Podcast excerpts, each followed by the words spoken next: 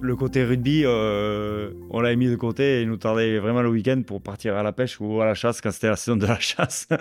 Euh, c'est vrai que oh, on j'avais passé, je crois, ma meilleure saison de, pêche à la mouche. Mes meilleurs poissons. Quand je regarde le téléphone, je dis putain, c'était bien ça. et j'ai des belles photos. Et à la chasse aussi, je m'étais mis à la chasse avec Thierry. C'est vrai que c'était, sympa ce côté-là. Vous reconnaissez cette voix? C'est celle d'un homme qui sait trouver le positif dans chaque situation.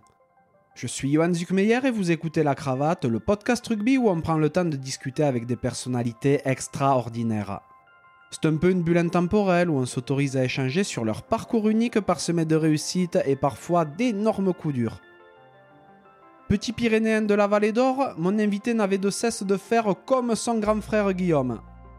Pas fan de l'école, il préférait plutôt les grands espaces, le judo et le rugby. En parlant de rugby d'ailleurs, c'est en 2001, à 15 ans, qu'il rejoint le club phare du département, le Tarbes Pyrénées Rugby. Il y évoluera rapidement jusqu'à en intégrer l'effectif pro à 19 ans tout en devenant international moins de 19 et moins de 21. En 2012, fort de 7 saisons pleines en Pro D2, il rejoint une section paloise ultra ambitieuse et qui cherche à retrouver la lumière du top 14.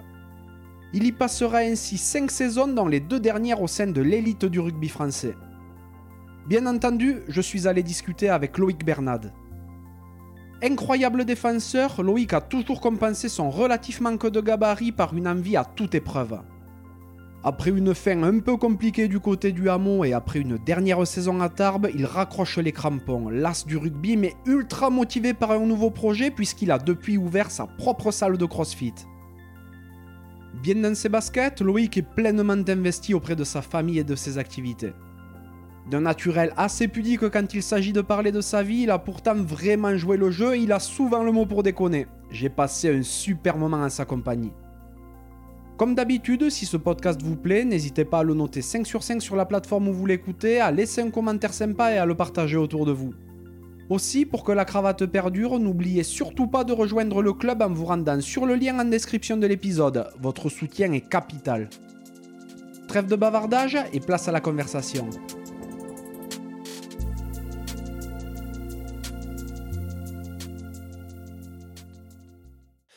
Salut Loïc. Salut Johan. Comment ça va? Ça va bien, ça va bien. Bon, super. Merci de me recevoir. Aujourd'hui, on est euh, chez toi, à Bois-Bezin, pas très loin de Pau. Bon, une, belle matinée d'été, on est au top. Hein Ouais, non, c'est bien, c'est pas très chaud ce matin, donc c'est cool. Comparé à hier, c'est bien. C'est clair. Et euh, pour la petite anecdote, dans la maison où on se trouve actuellement, bon, t'es en location et t'es en train de faire reconstruire, mais cette maison appartient à quelqu'un de relativement connu. Eh oui, oui, c'est euh, c'est la tennisman qui a, qui a, pris sa retraite, à Jérémy Chardy. Ouais. Euh, voilà, donc euh, c'est sa maison. Il n'a jamais habité, je pense qu'apparemment il avait. C'était ça devait être sa première maison, mais il a il est parti pour jouer au tennis et ça, ça lui a plutôt bien réussi. ouais, c'est incroyable. Et donc ouais, toi en ce moment, tu es en train de, de faire reconstruire un petit peu par ailleurs. Ouais, ouais, je fais construire au village juste à côté, à Angais. Euh, donc c'est à même pas 3 minutes en voiture. Donc euh, c'est plein de petits villages à pleine de euh, qui se collent. Donc c'est assez sympa comme coin. Oui, oui, bah c'est vrai. Pour rappeler aux auditeurs qui sont pas trop du coin où ça se trouve à peu près, Bois-Bezin, Naï, tout ça, c'est là dont est originaire Damien Traille, dont est originaire Pierre Triep, tout ça, des personnes qu'on a déjà croisées à l'occasion du podcast. C'est ça. Donc, qu'est-ce que ça me fait plaisir de te voir? Parce que ben, je trahirais pas grand-chose si euh, je dis qu'on se connaît un petit peu parce que euh, on jouait à la même époque à Tarbes et c'est vrai que euh, même si on se suit plus ou moins sur les réseaux sociaux, on n'a pas eu trop l'occasion de se recroiser depuis. Bon, tu as deux ans de plus que moi, tu es de la génération 86 et à mon souvenir, on n'a pas joué ensemble parce que euh, toi, tu as commencé à jouer super tôt en équipe 1 à Tarbes.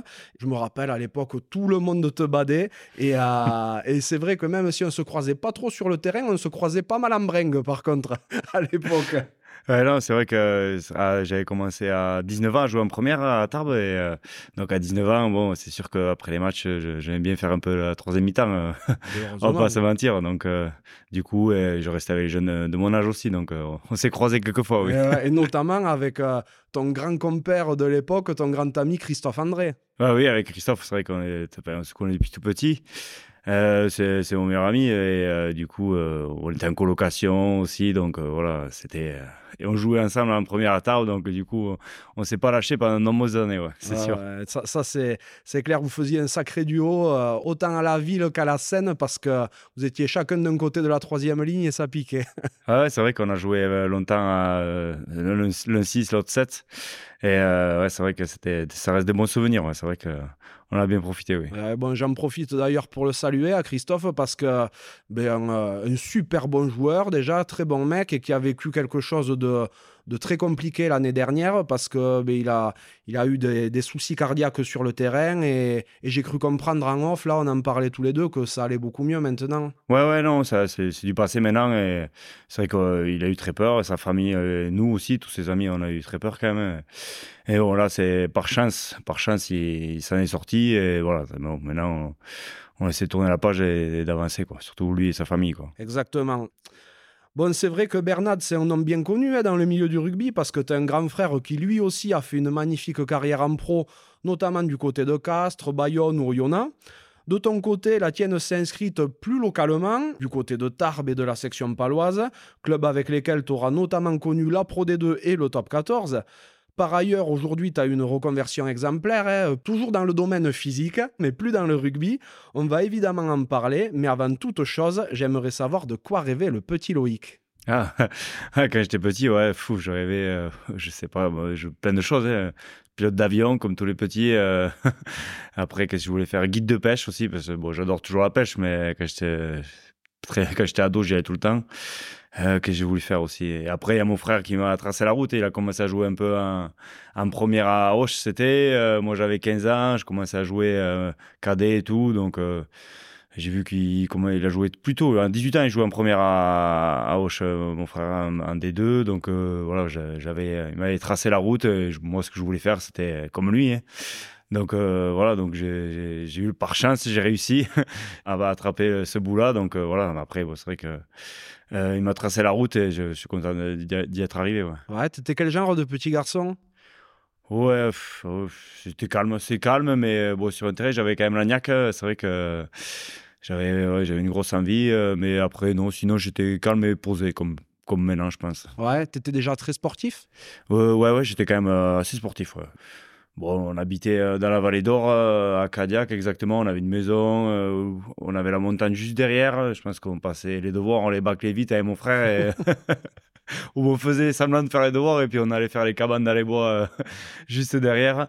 Et euh, ouais, on passait plus de temps dehors que dedans, ça c'est sûr. je, vois l'idée. Bon, la vallée d'Or, encore une fois, pour les auditeurs qui ne sont pas forcément locaux, c'est la vallée de Saint-Lary-Soulan, dont tu es originaire également, Nance du coin. Ouais, ouais, c'est ça, ouais, Nance qui est de Basus, ouais. Vous étiez presque voisins, mais pas tout à fait de la même génération. Eh, non, non, non, j'étais à l'école avec sa sœur, euh, Katia. Et euh, Nance, non, il, était plus, il est un peu plus jeune, donc on s'est croisés. On faisait du judo ensemble, hein, mhm. judo à Haro. D'accord. Et euh, bon, t'as expliqué que tu avais un, grand frère. T'as d'autres frères et sœurs? Euh, Non, non, non, non. T'as réfléchi quand même. C'est une question piège. Comment il s'appelle ton grand frère? Euh, Mon grand frère est Guillaume. Ah ouais, bon, il, est, il a quoi? Il a 2-3 ans de plus que toi? Euh, 3 ans. Ouais. 3 ans exactement.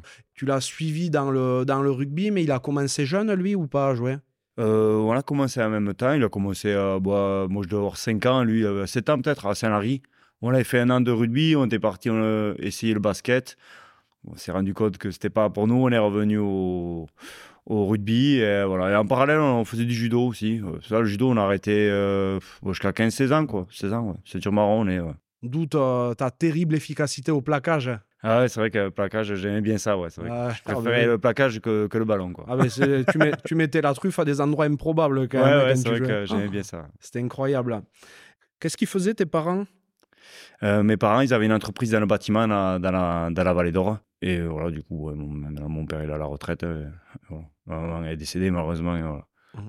Et euh, donc, c'était une entreprise dans le bâtiment tout corps de tout corps d'état? Ouais, maison que la main. Maison que la main, ouais. Ok. Voilà, voilà. Maison que la main, ouais, c'est, ça, ouais, ça tournait pas mal. hein. C'était, Ouais. c'était bien. Donc, ton père était plutôt euh, euh, le manuel et ta maman, elle faisait plutôt tout ce qui était euh, secrétariat, compta Ah, ou ils ont commencé tous les deux. Et ouais, ma mère, au début, elle montait les, les parpaings comme mon père. hein. Je sais, j'ai des photos où mon père était avec euh, un vieil Hilux à la bétonnière derrière. Et ma mère, elle mettait le- les parpaings aussi. euh. Et après, bon, elle s'est plus s'occuper de la partie administrative. euh, et euh, voilà, mon père, après, l'entreprise a grossi petit à petit. Il a fini, il avait presque 30, 30 personnes, plus de 30 Ouf. personnes. Ouais, ouais. Ah ouais. Ça marchait bien, ouais. Ah d'accord. Ouais, bon, dans le bâtiment de la vallée, ça marchait bien. ouais. Et, euh, et voilà, ouais, après, c'est. Après, voilà, ça, ça, c'est fini, quoi. Ah ouais, un gros, un gros truc quand même. Ouais, ouais. Et euh, combien de temps il a gardé cette boîte? Ouais, ça a duré. euh, je vais pas te dire conneries. Je, je- exactement, je sais pas, parce que moi, je suis né, euh, elle existait déjà, la boîte. hein. Euh, ouais, une bonne vingtaine d'années, moi, je pense. Ouais. Ah ouais, d'accord. Oui, facile, même plus. hein. T'es issu d'une famille de rugby? Euh, ouais, mon père joue au rugby. ouais. On allait le voir avec, euh, avec euh, mon frère. Donc, c'est vrai qu'on voulait se mettre au rugby, nous, tout simplement. Après, ils nous ont pas, comme je te dis, on a fait un an de basket. Ils nous ont pas poussé à faire du rugby.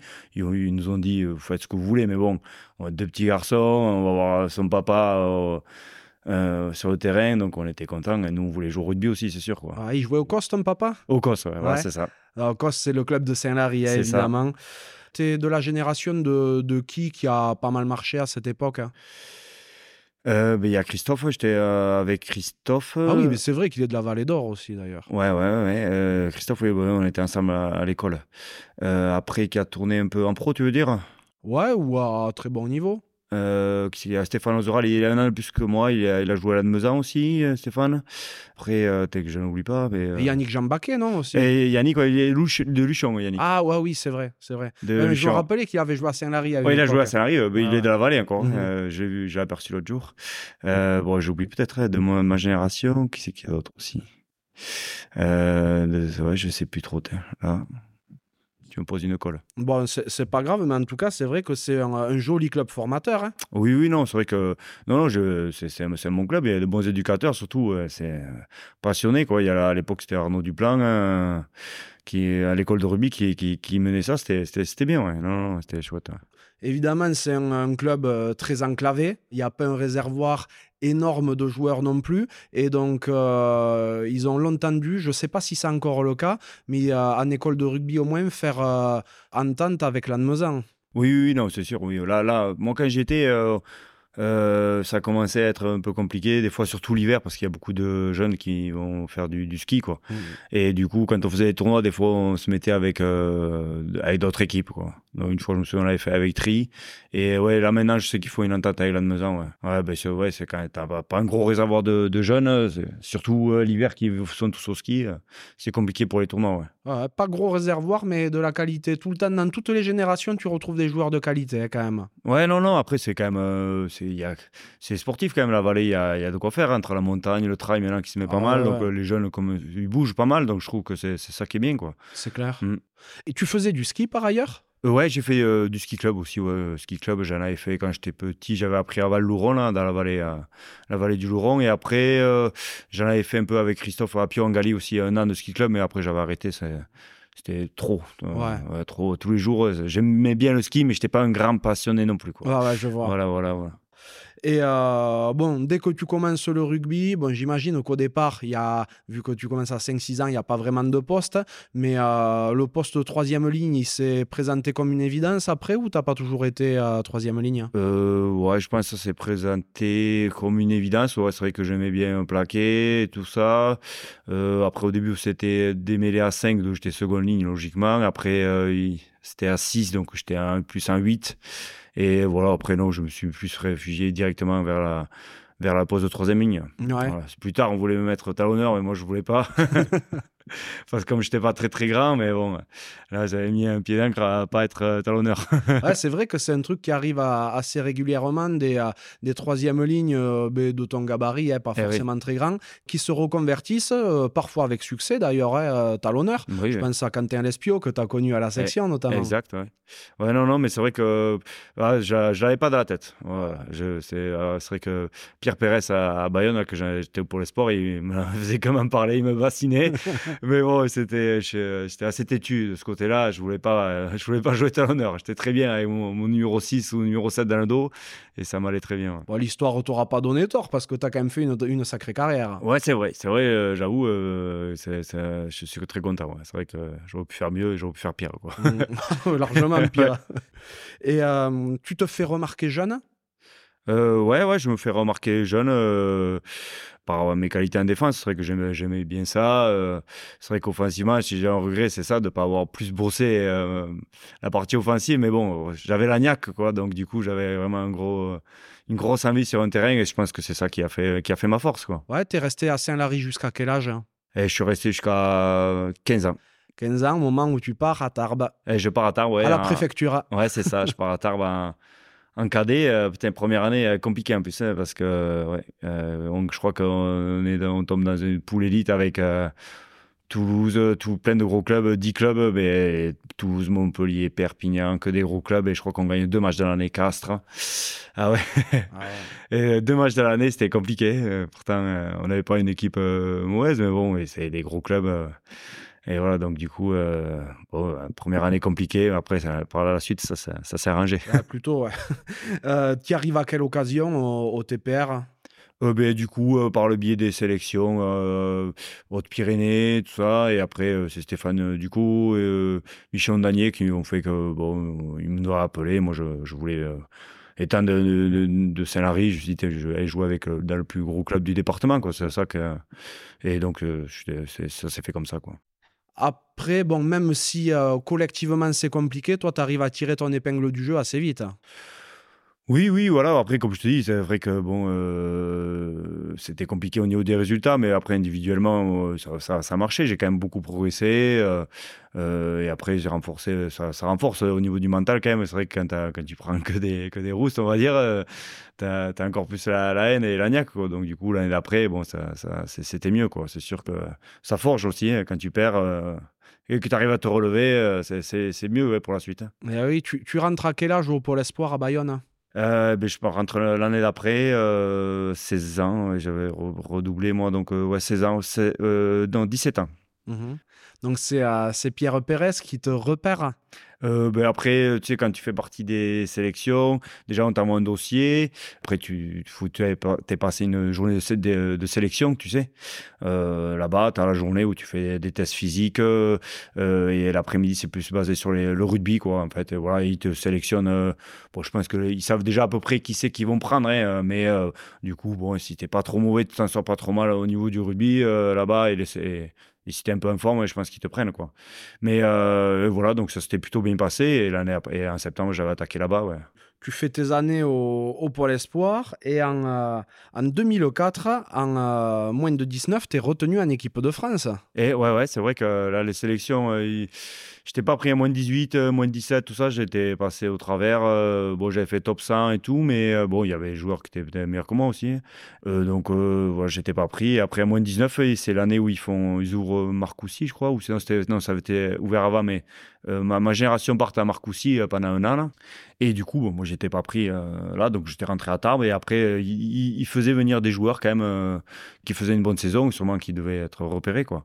Et pour des stages, et moi, ils m'avaient pris pour, pour un stage pour avant le, le tournoi des, destinations là, et j'avais fait un match ouais, euh, euh, contre le Pays de Galles et après la, Coupe du Monde. quoi. C'est énorme hein, quand même. Hein. Ouais, non, c'était un excellent souvenir, ouais, ça c'était bien. C'est énorme et c'est quand même assez rare parce que c'est vrai qu'à cette époque, il capitalisait énormément sur les jeunes de Marcoussis et il était rare que des joueurs extérieurs soient appelés. Ouais, ouais, ils en prenaient quelques-uns, euh, euh, voilà, pour pas que les, les faire penser que les, ceux qui étaient là-bas, je pense, euh, étaient sûrs de faire partie de la, de la, liste pour la Coupe du Monde, quoi.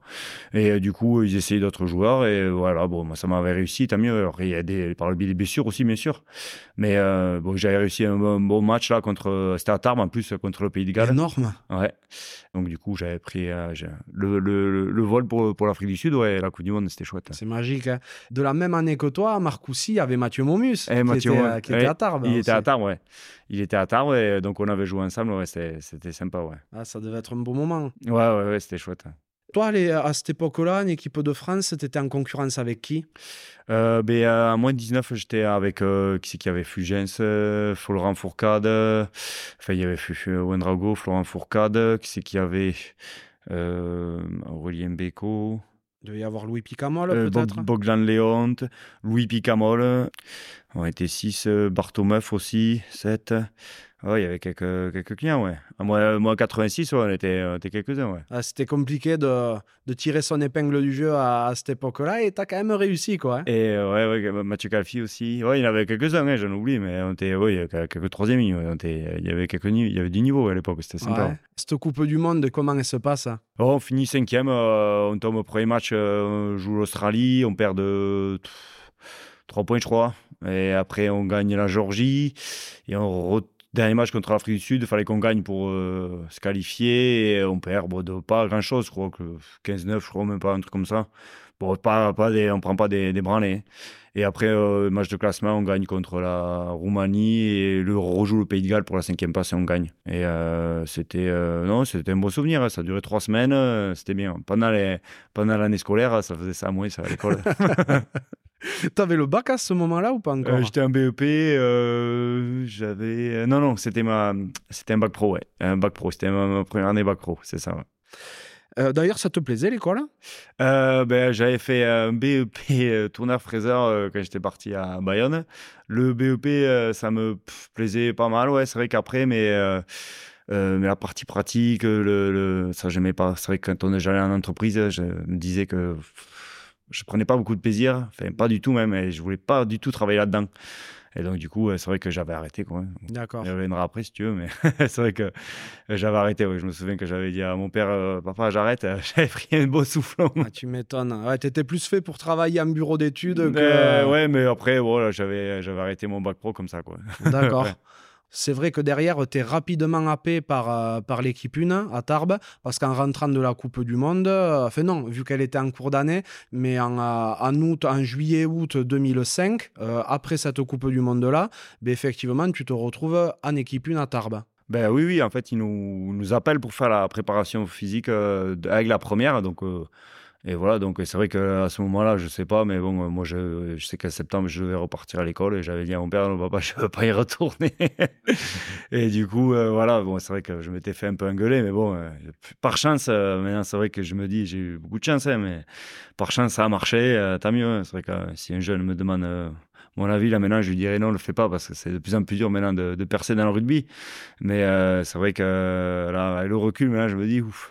ouf. ouais, c'est vrai que tu as tout donné euh, relativement jeune. Ouais, voilà. Après, euh, entre-temps, je faisais, j'avais passé le BE rugby. Euh, je m'étais inscrit quand même. j'avais eu, bien aidé par Sébastien Bria, mhm. de Nike d'ailleurs aussi. C'est vrai. Et voilà, quoi. Et bon, à l'époque, Tarbes était en Pro D2, jouait le haut de tableau, ouais, plutôt de Pro D2 en plus. C'était une, une très belle équipe. Comment t'es accueilli en équipe 1 au sein du groupe pro?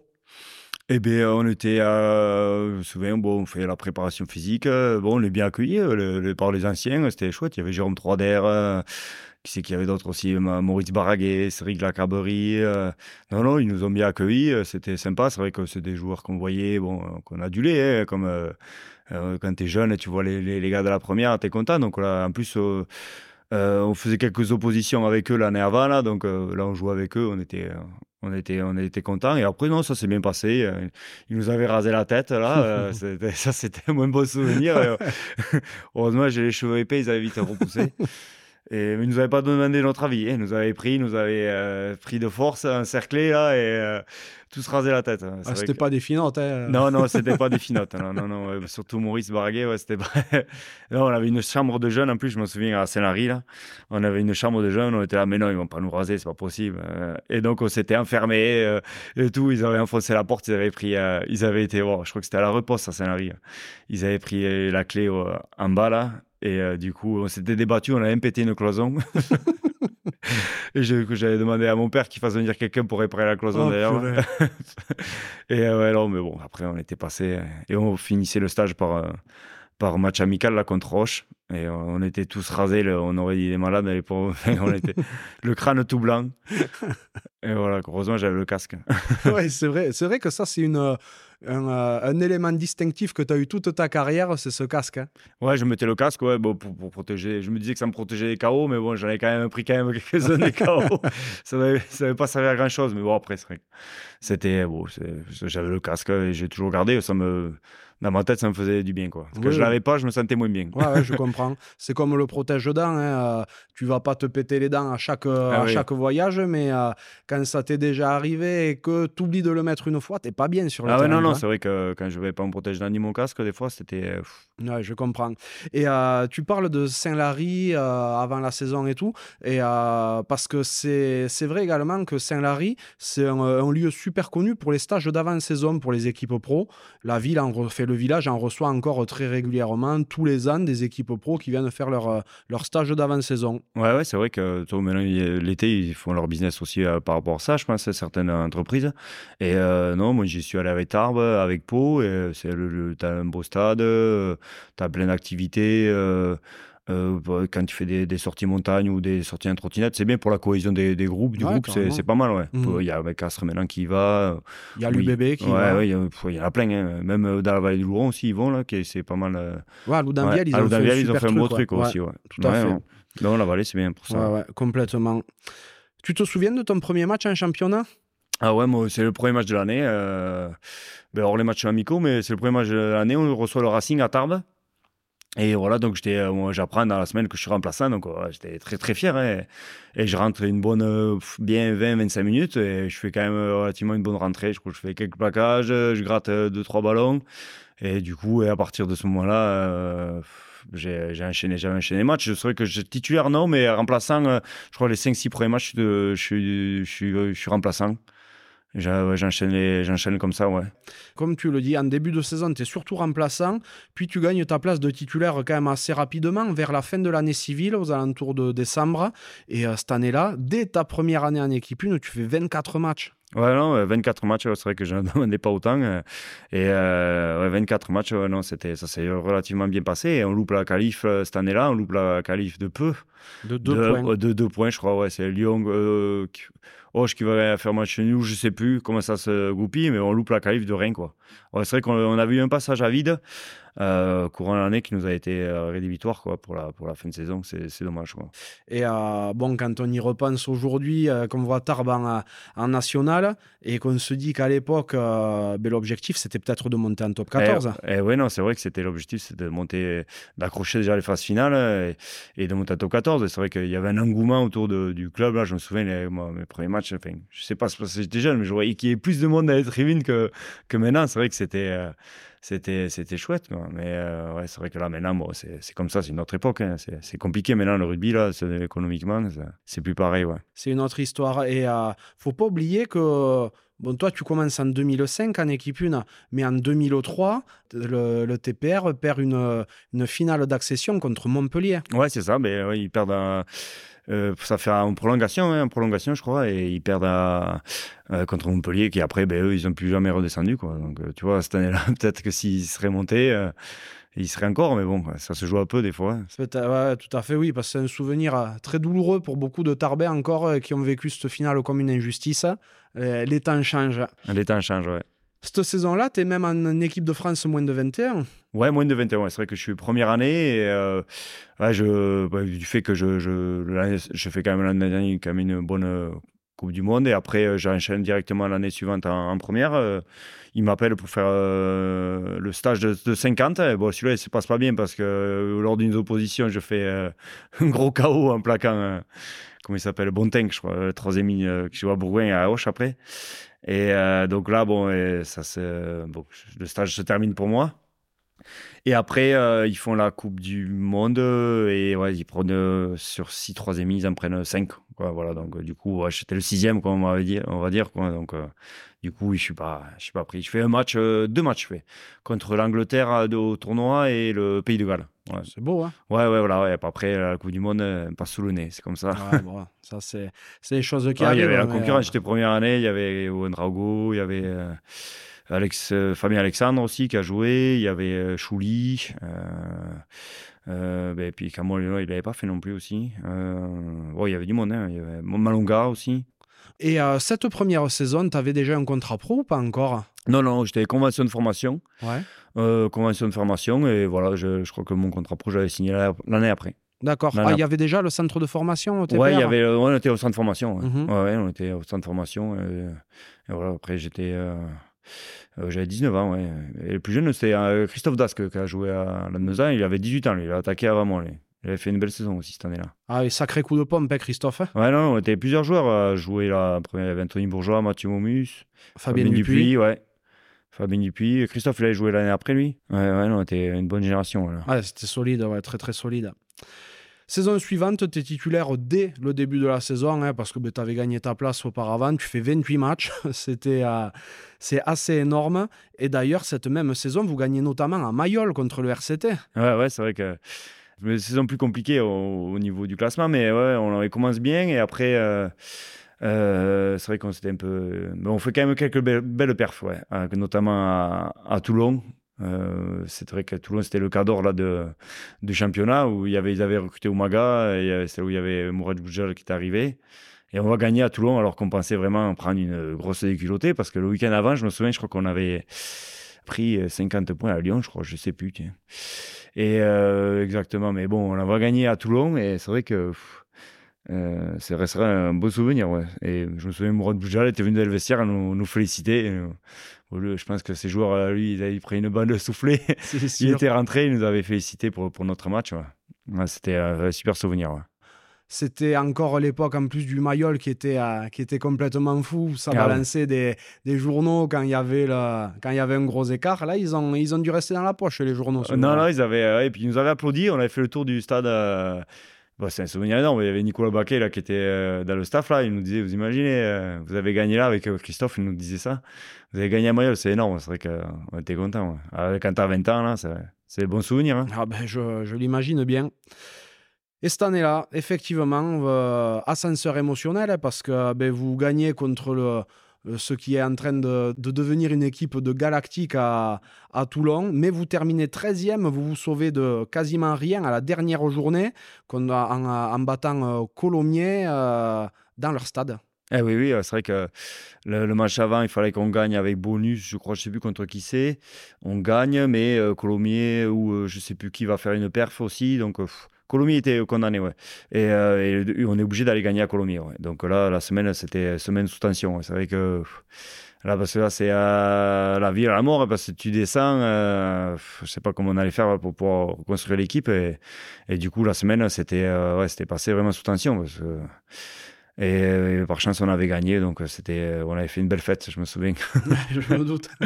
Et euh, bon, en plus, euh, ce que vous saviez peut-être pas forcément à l'époque, c'est que même si vous aviez perdu, vous auriez été maintenu, parce que Gaillac allait très mal ah financièrement. Ah oui, et ils ont terminé devant vous, mais ils sont descendus administrativement. Donc, bon, ce qu'on peut dire quand même, c'est que sportivement, vous vous êtes maintenu et ça n'a pas juste été une histoire de papier. Donc ça, c'est très bien. Ouais, non, non, sur le terrain, c'était maintenu. Euh, ouais, mais c'est. qui ont joué déjà ouais. Il y avait un Francis Tamac euh, là-bas, ouais. Et c'est Thierry Lacrampe, il avait fait un super match, je me souviens. Ah, ben oui, mais ah c'est vrai que Thierry jouait déjà en équipe une et il était, était monstrueux. Ah, oui, oui, Thierry, génération 88 en plus, 88, hein, donc, qui arrivait très jeune, lui aussi, en équipe une. Il avait joué, il avait fait des bons matchs, il avait commencé à jouer cette année-là, ouais, nous. il avait, après, il avait il a sorti son épingle du jeu, on va dire. Ah, oui, c'est le moins qu'on puisse se dire, parce qu'après, il a fait Castres, euh, Clermont, la section, euh, voilà. pas grand chose à dire euh, sur, sur sa carrière, c'est clair. Bien que lui aussi, ben, comme toi, hein, vous avez arrêté relativement jeune, mais on en parlera tout à l'heure. Ouais. Et à cette époque-là, j'imagine que vu le temps de jeu que tu avais, tu avais des sollicitations extérieures. Euh, quelques-unes, je sais pas, franchement, euh, ouais, je sais pas, peut-être j'avais pas le bon agent, je sais pas, j'en avais, ouais, quelques, si, après, c'est vrai que j'avais eu l'opportunité de partir à, à Oyonnax euh, avec Christophe Urios qui m'avait contacté. Et du coup, j'avais pas été. C'est vrai que j'avais refusé le, rendez-vous. Je crois qu'il n'avait pas, il avait pas aimé. j'avais appris. Ah Mais bon, après, c'était avec les copains. Euh, c'est vrai que bon, j'avais 20, 21, 20, 21 ans. Et donc, j'étais, on jouait tous ensemble. Et c'est vrai qu'à l'époque, euh, je ne me voyais pas partir de Tarbes. J'étais tellement bien. Bon, c'était peut-être un regret. J'aurais peut-être du temps antérieur. Ouais. Voilà, alors oui, bon, après, je l'avais revu à Christophe Rios. Il, me dit bonjour maintenant, ça va. Bon, ça va. c'est parce qu'il te confond avec ton frère. Eh, mon frère. Il a entraîné mon frère euh, plusieurs fois, donc c'est bon. C'est vrai que vous vous ressemblez beaucoup avec ton frangin. Hein ouais, ouais, c'est vrai qu'on me le dit souvent. C'est vrai que mais des fois que j'allais le voir jouer à Bayonne, euh, une fois euh, dans un bar, là, je, parce que moi je jouais pas, donc j'allais boire euh, des bières dans le bar. et il dit Mais Bernard, j'entendais les mecs, mais Bernard, il joue pas aujourd'hui, qu'est-ce qu'il fait? Ah purée, pourquoi tu oh, rigole, dis, non, mais moi je suis le frère. il devait se dire, lui, il va pas être bon aujourd'hui. Ouais, c'est clair. Pour toi, les saisons se suivent et elles se ressemblent parce que ben, saison 2007-2008, tu joues encore énormément. Euh, bon, là, c'est un peu le, fil rouge de ton histoire à Tarbes. De toute manière, tu as toujours énormément joué. Mais euh, collectivement, ça commence à se compliquer cette année-là parce que vous terminez 14e euh, de la Pro D2. Et ben, ça a aussi des explications parce que ben, les budgets, par ailleurs, commencent à grossir aussi. Et ben, c'est dur de suivre dans cette course à l'armement. Ouais, c'est sûr. Après, il y a eu changement de staff, je crois, il me semble. nouveau staff. Et du coup, ça a mis du temps à prendre. C'est qui? C'est Philippe Béraud qui arrive euh, je crois que c'est Philippe euh, Véro et hum, Tim Martinez. Ouais. Et ils arrivent, euh, voilà. Et donc, du coup, ouais, donc on finit cette saison, mais on finit en bas de classement. Ouais, ouais vous terminez 14e. Ouais, c'est ça. On en parlait tout à l'heure euh, en préambule. À cette époque-là, tu arrivais très bien à concilier le rugby et les sorties, notamment avec, euh, avec ton compère Christophe André. Euh, je ne sais pas si on l'a mentionné tout à l'heure quand on parlait de lui, mais il a fait une, une carrière incroyable aussi. Il a joué à, à Tarbes, à Oyonnax, à Perpignan. Enfin voilà, une troisième ligne de, de grand talent et de devoir également. Et si je parle de ça, de tes sorties un petit peu, c'est parce que j'ai discuté avec, avec, Grégory Arganez, qui est allé euh, à la pêche aux infos aussi auprès de ton grand frère. Et, il paraît qu'à cette époque-là, au, TPR, tu t'étais planté en voiture et qu'elle avait fini dans un sale état. Ah et, que, et que voilà, ça c'était familialement, tu avais eu quelques comptes à rendre. Ah oui, ouais, c'est vrai que j'ai eu, eu, quelques comptes à rendre. Ouais, ouais non, ben, erreur de de jeune, quoi. Euh, tu, tu, prends la voiture, tu as un peu bu. Euh, dans un rond-point, euh, la voiture devant moi qui. Je pensais qu'elle allait rentrer, mais elle a freiné. Et moi, je n'ai pas freiné. Donc, du coup, je me suis embouti la voiture. Donc, premier, premier pet. Donc, là, j'appelle. mais je fais le constat.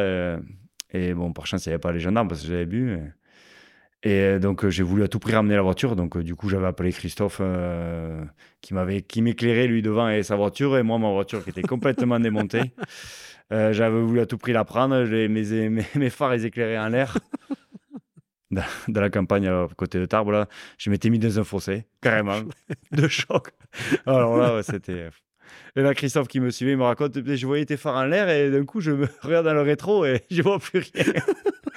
et moi, j'étais dans le fossé, carrément. Alors là, ah, du coup, heureusement, ben, c'était Stéphane Ducot qui connaissait un partenaire du club qui, qui m'avait dépanné là, en pleine nuit la voiture. Et donc là, bon, du coup, j'avais pas fait la bringue avec les copains, j'étais rentré me, me, coucher directement. Tu m'étonnes. Tu te plantes où? Au rond-point de l'O2 euh, Non, c'était entre. Euh, en fait, je devais aller. Euh, il y avait les remises des prix de haute perf, tu sais. À, mhm.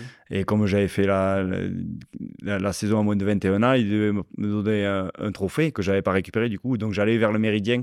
Ah, tu t'es planté avant de récupérer le trophée Voilà, avant de récupérer le trophée.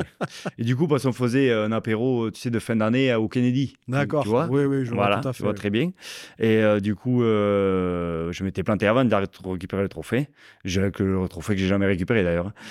Et voilà. Et après, du coup, euh, c'était le repas de fin d'année comme on faisait au centre de formation. Et bon, ils avaient fait la bringue, moi j'étais resté au lit, gentiment, pour pas, pas faire plus de conneries. Et le lendemain, quand je me réveille, ah, j'étais content. Euh, ah, ça va, j'avais pas mal à la tête, mais bon, quand je me suis souvenu que j'avais la voiture démontée, qu'il fallait que je dise à mes parents, euh, c'était autre chose. ouais, et d'ailleurs, il paraît que c'est un jour au restaurant que ta maman a réussi à te tirer les verres du nez. Ah oui, non, mais parce qu'au début, ouais, j'avais dit que j'avais juste pris un pet, que j'étais juste rentré dans, dans, une voiture, mais je n'avais pas dit que je m'étais foutu dans un fossé après. Quoi. Et ils ont voulu à tout prix aller voir la voiture au garage. Et quand ils ont vu qu'il y avait de la terre euh, tout collé aux portières et tout, j'avais pris une, le deuxième, le deuxième round. ouais, c'est vrai que c'était. Euh, Ouais, c'est des erreurs de jeunesse, on va dire. Oui, bon, c'est des, histoires. Sans gravité, heureusement. Voilà, heureusement, ça ne prête pas à conséquence. Après, bien sûr, on ne va pas conseiller euh, de faire des, des, bêtises comme ça. Ah, il ne faut pas le faire, non, c'est vrai qu'il ne faut pas le faire. Non. À refaire, je ne referai pas, non, Et je me rappelle d'une histoire aussi à l'époque, et, euh, d'ailleurs, j'en ai, euh, j'en ai reparlé avec, avec quelqu'un que tu connais également, Romain Tiac, qui a joué à Tarbes aussi. Il me semble qu'avec Mathieu Momus, avec Gouff, Fabien Dupuis aussi, à l'époque-là, tu partais à la chasse en voiture, chasser les pigeons. Ah oui. c'est vrai qu'on a eu une période. Euh, euh on avait tous des 4-5 là. Euh, ça faisait que du rugby, on s'ennuyait. Hein, donc, euh, du coup, on avait pas mal de temps libre. Au lieu de passer des formations pour, pour plus tard, hein, une nouvelle connerie encore. Et donc, on a, on a acheté des carabines, des 4-5 là, et on tirait sur les pigeons. et notamment avec Thierry, la crampe aussi. Ah, oui, ah il, était, il tout en avait bon coup celui-là. Et donc, on faisait euh, le tour du stade, les corbeaux, les, les pies. C'est vrai qu'on a eu cette, lubie-là. Et, et, on allait même jusqu'au siège du Crédit Agricole. Mais bon, là, on s'est fait engueuler une fois quand même. Donc, du coup, là, ça nous avait calmé. Ce chantier, quoi. Ouais, c'est vrai qu'on a fait quelques conneries. Ouais. bon, après, là, là, encore une fois, ça reste, ça reste gentil, mais c'était très con en plus de faire ça en centre-ville. En centre-ville, ouais. Dans, dans, Juillan aussi, c'est vrai s'est arrêté. Donc on avait, il y avait trop de pigeons aussi à l'époque. Hein. Du coup, on avait réduit la population. Vous avez Ils en ont fait un métier maintenant. il, y en a, il y en a qui vivent de ça. Hein. Ben, tu, te rends compte, vous avez été des précurseurs. des précurseurs, c'est ça. des génies incompris même. c'est ça. Bon, saison suivante 2008-2009. Collectivement, c'est beaucoup mieux. Hein. Vous, euh, vous terminez septième, donc presque aux portes de la qualif, dans une saison qui est archi dominée par le Racing. 2009-2010, euh, vous terminez dixième. Bon, je passe sur tes performances euh, euh, individuelles parce que ben, à ce moment-là, tu fais 25-28 matchs titulaires par saison. Il n'y a, y a rien à rajouter, tu es vraiment énorme. Mais c'est vrai que la saison 2009-2010, j'ai quand même envie de revenir un petit peu dessus parce que au-delà de l'aspect individuel ou collectif qu'il peut y avoir, vous retrouvez dans la même division que Lannemezan. Ah oui. Parce que Lannemezan est champion de Fédéral 1 et monte en, Pro D2. Ils avaient battu euh, Aix, si je me souviens bien, en, finale pour monter en, Pro D2. Et euh, pour les auditeurs qui ne sont pas forcément au courant, euh, c'est vrai que Lannemezan et Tarbes, c'est deux villes qui sont éloignées d'une trentaine de kilomètres. Il y a une vraie rivalité qui existe, un côté revanchard surtout du côté de Lannemezan par rapport à Tarbes, et pour, euh, pour plusieurs raisons. Hein. Euh, la première, c'est parce que ben, Lannemezan, c'est le village gaulois qui va jouer contre la préfecture, contre la ville, bien que c'est drôle quand, quand on entend parler de ville pour Tarbes, parce que quand tu joues à Tarbes, tu as l'impression d'être tout le temps un paysan quand tu vas jouer n'importe où, mais quand, quand, tu joues contre Lannemezan, mais côté à Tarbes, tu as l'impression d'être la capitale tu vois. C'est ça qui est drôle. Mais, euh, et donc, la deuxième raison, c'est que début des années 2000, il y a eu une fusion entre, entre Tarbes et Lannemezan, dans laquelle Lannemezan a eu le sentiment d'être le cocu de l'histoire, un petit peu. La fusion a tourné court au bout d'une ou deux saisons, je crois, et Lannemezan a redémarré de Fédéral 3. Et euh, donc, ils sont remontés petit à petit jusqu'à se retrouver donc en Pro D2 pour cette saison 2009-2010.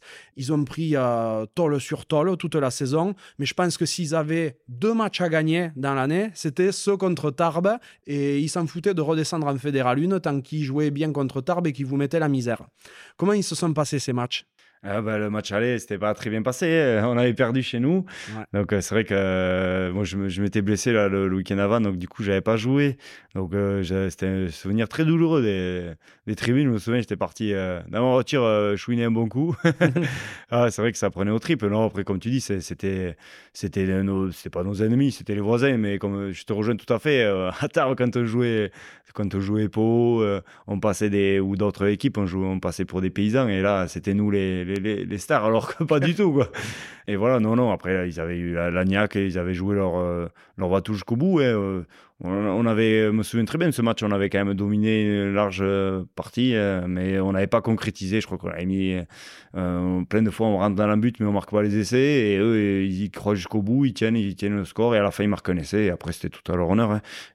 Au final, ils, il n'avait pas volé, mais bon, c'était un souvenir assez douloureux. Mais bon, on avait euh, répondu présent au match retour et c'est ça qui a été le plus important. Ouais, c'est sûr. Et c'est drôle qu'il y ait ce sentiment de, de rivalité, un peu de revanche de Lannemezan par rapport à Tarbes. Enfin, je dis non, c'est pas drôle parce que c'est légitime. Mm. Euh, c'est légitime dans le sens où vraiment ils ont eu, euh, ils ont eu le sentiment de s'être fait avoir sur cette ah fusion.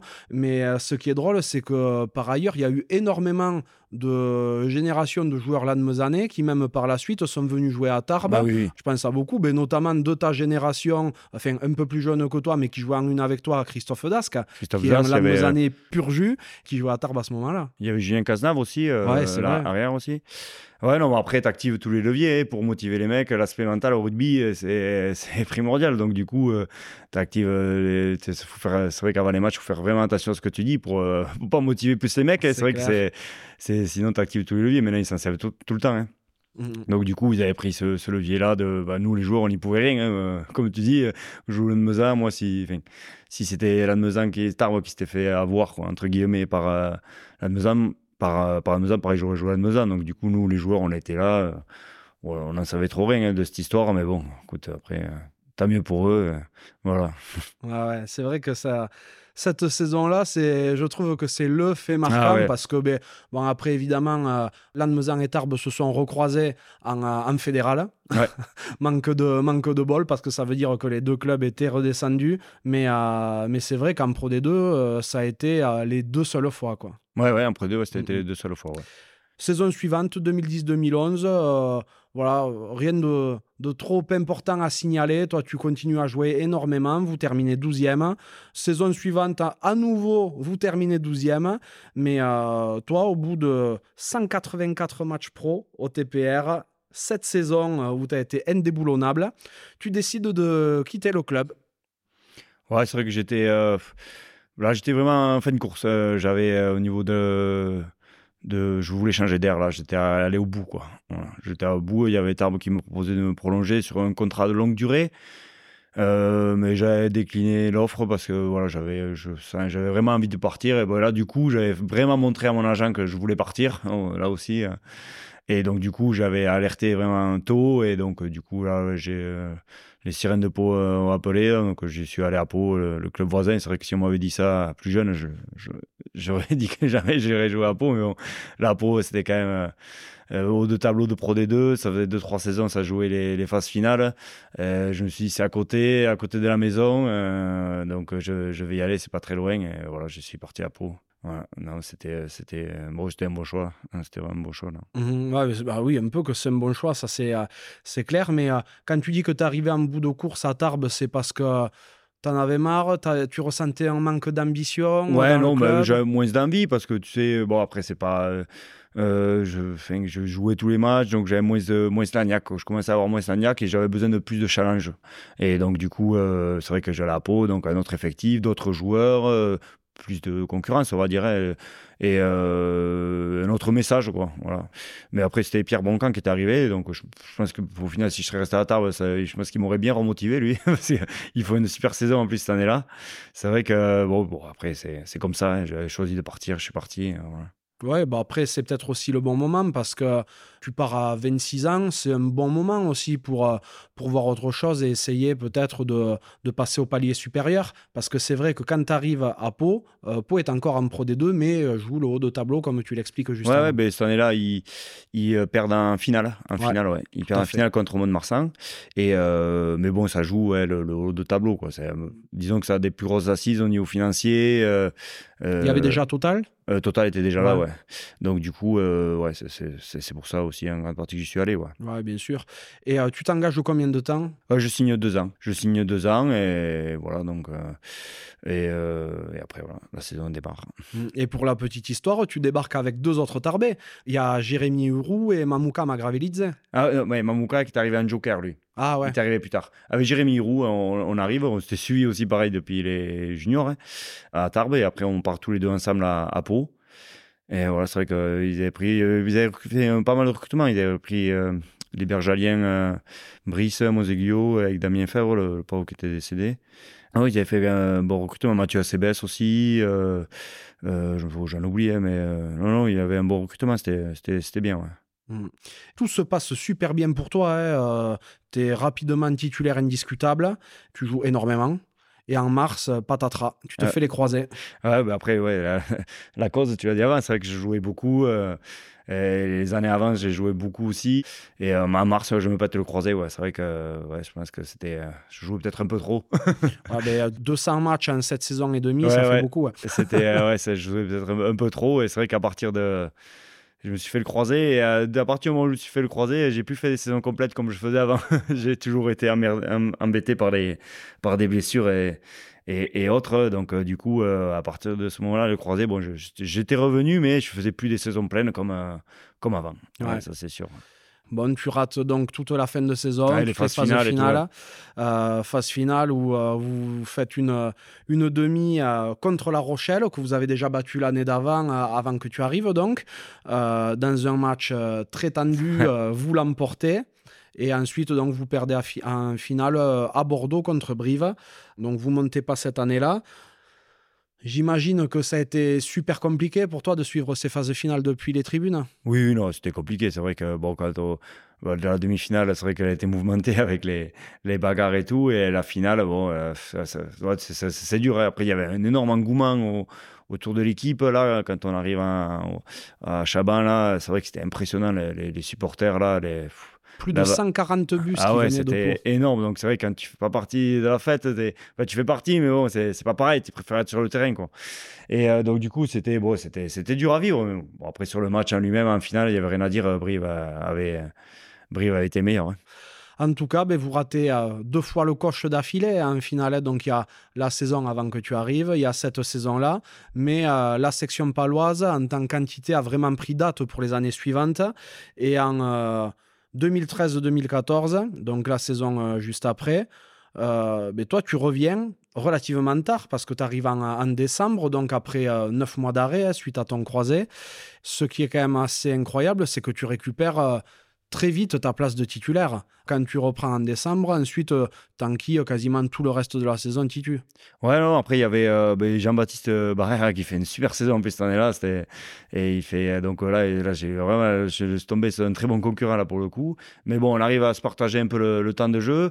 Et, euh, du coup, euh, ben, sur, les demi-finales, là, euh, il se blesse le week-end avant. Donc du coup, ben du coup, c'est c'est moi qui joue euh, contre La Rochelle. Mon père, malheureusement. Mais non, après, ouais, c'est vrai que j'avais fait, j'avais enchaîné pas mal de matchs. J'avais réussi à, à revenir à un bon niveau, c'est vrai. Mais bon, par contre, j'avais euh, Jean- Jean-Baptiste avait fait une grosse saison aussi. Donc, du coup, on s'était bien tiré vers le haut pour, euh, pour, le, pour, pour la- l'année suivante. Ouais. Et la petite histoire en plus, c'est que euh, avec Jean-Baptiste Barrère, l'année d'avant, vous regardiez tous les deux les phases finales depuis les tribunes. Ouais, c'est vrai. Ouais. Jean, ben, Jean-Baptiste, ouais, il n'était pas, il était pas dans le groupe et moi, j'étais euh, j'étais blessé. Ouais. C'est vrai que pour, les deux, pour le coup, tous les deux, on était, euh, on était punis. Ouais. Comme quoi, la, la roue tourne assez vite La hein, dans, roue tourne, le, bah, dans le sport et dans la vie. hein. Rien n'est rien n'est jamais acquis, de toute façon, hein. en bien ou en mal. hein. Ouais, mais là, ça a été dans le bon sens pour le coup. quand Ouais, même, pour le coup. que-. Non, après, Jean-Baptiste qui a fait une grosse saison, qui joue encore. Il a signé à Dax, ça j'ai vu. Ouais, tout à fait. Tu l'as dit, vous faites une nouvelle demi, une nouvelle fois contre La Rochelle. Cette fois, vous la perdez. Mais qu'est-ce que tu penses qui vous manque pour, euh, ben, pour arriver à franchir ce petit cap supplémentaire pour accéder au top 14 Ouais, après, je me souviens de, de, cette euh, demi-finale. C'est ben, c'est l'année où euh, Levani Botia il, explose. En plus, il avait pris un cours de saison. Il nous fait un match énorme. Mais je me souviens très bien, on fait des sorties de camp catastrophiques euh, où, Levani Botia prend le ballon. Il s'était amusé. Il nous avait traversé plusieurs fois. Et bon, après, il nous avait manqué, ouais, peut-être de la rigueur. Ouais, c'est vrai qu'un peu de rigueur sur, sur, sur tous ces trucs-là. Euh, euh, et du coup, l'année après, on avait bien rectifié le tir quand même. Ah ben oui, parce que vous vouliez de la rigueur, vous en avez eu. Bon, déjà, toi, tu te rengages pour deux saisons à la section. Ouais, ouais, je, je me engage pour deux saisons. ouais. C'est vrai qu'après mon retour euh, du genou, euh, je, comme, mais je fais quand même des parties assez, euh, assez convaincantes. Du coup, euh, voilà, je, Bernard, Bernard Pono, là, il, il me engage deux ans, donc j'étais très content.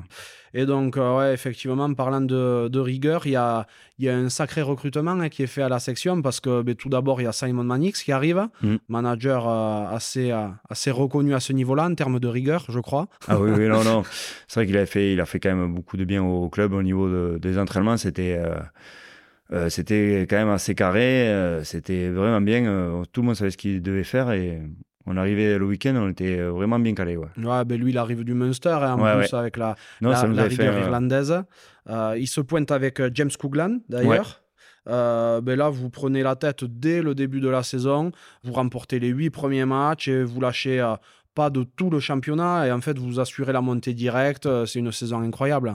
Ouais, non, non, c'est vrai qu'on fait un début de saison de rêve. Je me souviens, ouais, c'était impressionnant. Mais après, c'est vrai qu'il avait amené une nouvelle technique d'entraînement. Et tu vois, même Jean Bouillou, je me souviens, euh, qui jouait avec nous, et qui a quand même joué ça Toulousain, il, il était, j'ai 35 ans, j'apprends encore des trucs, euh, tu vois, c'était. Euh, et donc, c'est vrai que au niveau d'entraînement, on arrivait le, le, week-end, on a l'impression de ne pas s'être assez entraîné, mais en fait, on a été frais. On était frais dans, la tête parce que ça nous changeait de technique d'entraînement. Ou avant, je pense qu'on s'entraînait peut-être un peu trop, on passait peut-être un peu trop de temps sur le terrain à, à faire toujours la même chose. Et là, c'était vraiment calé, calibré. Euh, des petits ateliers. Euh, une on restait pas, pas très longtemps sur le terrain, mais tout ce qu'on faisait, on le faisait vraiment bien. Et euh, du coup, on arrivait avec un gaz sur le terrain. On faisait pas au départ des choses compliquées, mais ce qu'on faisait, on faisait des choses simples. Et donc, du coup, ça se voyait sur le terrain. 8 matchs, 8 victoires. C'était, on avait pris la tête directement. Hein, directement. Ah et après, on l'a pu lâcher. Donc, on, a été, on avait été champion. C'était, un bon, bon, bon, souvenir. Ouais. ouais bon souvenir collectivement, mais euh, individuellement un peu moins, parce que toi, tu fais un énorme début de saison, encore une fois. Tu fais tous les matchs jusqu'à début janvier, et puis euh, rideau. Et après, ouais, rideau, du coup, ben, c'est le dernier match de l'année contre. Euh, ouais, il y a eu quand même un point noir cette année-là, c'est qu'on perd à la maison contre Tarbes. Et sur ce match-là, contre Tarbes, je prends vraiment un, coup, un coup de crampon bénin sous la malléole interne à la cheville je finis le match, je rattaque la saison même à la Dax, euh, on va gagner. Mais j'avais, je pouvais, dès que je faisais 200 mètres en courant, j'avais une douleur sous le pied. Euh, je sais pas ce que j'avais. Donc, euh, des pètes, on en prend tout le temps. Et j'avais, je comprenais pas. Et en fait, du coup, j'avais pris un coup de crampon sous la malléole interne. Ça m'avait fait abîmer les nerfs, quoi. Ah ouais. Et du coup, les nerfs, et ça m'avait fait un caillot de sang dans l'artère aussi. Oh donc, du coup, dès que je courais, j'avais une douleur pas possible dans le, dans le pied. Quoi. Du coup, on avait mis longtemps à savoir déjà ce que j'avais. J'avais serré les dents au match à Dax quand à la reprise du championnat, mais c'était vraiment insupportable. Et du coup, euh, voilà, donc après, bon, on avait décidé euh, avec le staff de pas de, de, me soigner. Euh, on a, j'ai été voir plusieurs spécialistes, ils m'avaient dit que le, pour la partie le caillot, ça on avait, ça s'était rétabli, mais le nerf, c'était, il fallait du temps. Et donc du coup, on avait dit de, que je, de me préparer pour la saison d'après. Et donc je, je loupais toute la fin de saison, quoi.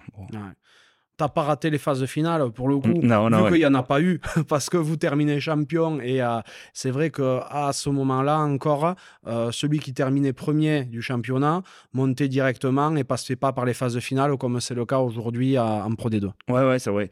Ouais, bon, tu loupes la saveur des phases finales, mais quand tu es premier, euh, c'est bien aussi quand même de sûr de monter? Moi, je, trouve que c'est le premier qui monte directement, je trouve que c'est pas mal quand même. Ouais, c'est bien aussi dans le sens où, euh, où il peut se préparer à monter. Ouais, voilà. Euh, c'est-à-dire que quand tu fais les access match, les s'il est là, et que tu termines euh, quasiment début juin, pour aller recruter derrière, c'est compliqué. Donc c'est d'autant plus compliqué derrière pour se maintenir.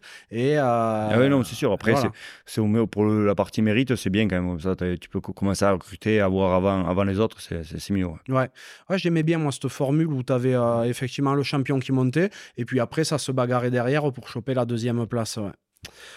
Donc après neuf saisons de purgatoire en Pro D2, 3 pour toi donc dans, euh, dans ce club de la, section, pour remonte enfin en première division en 2015.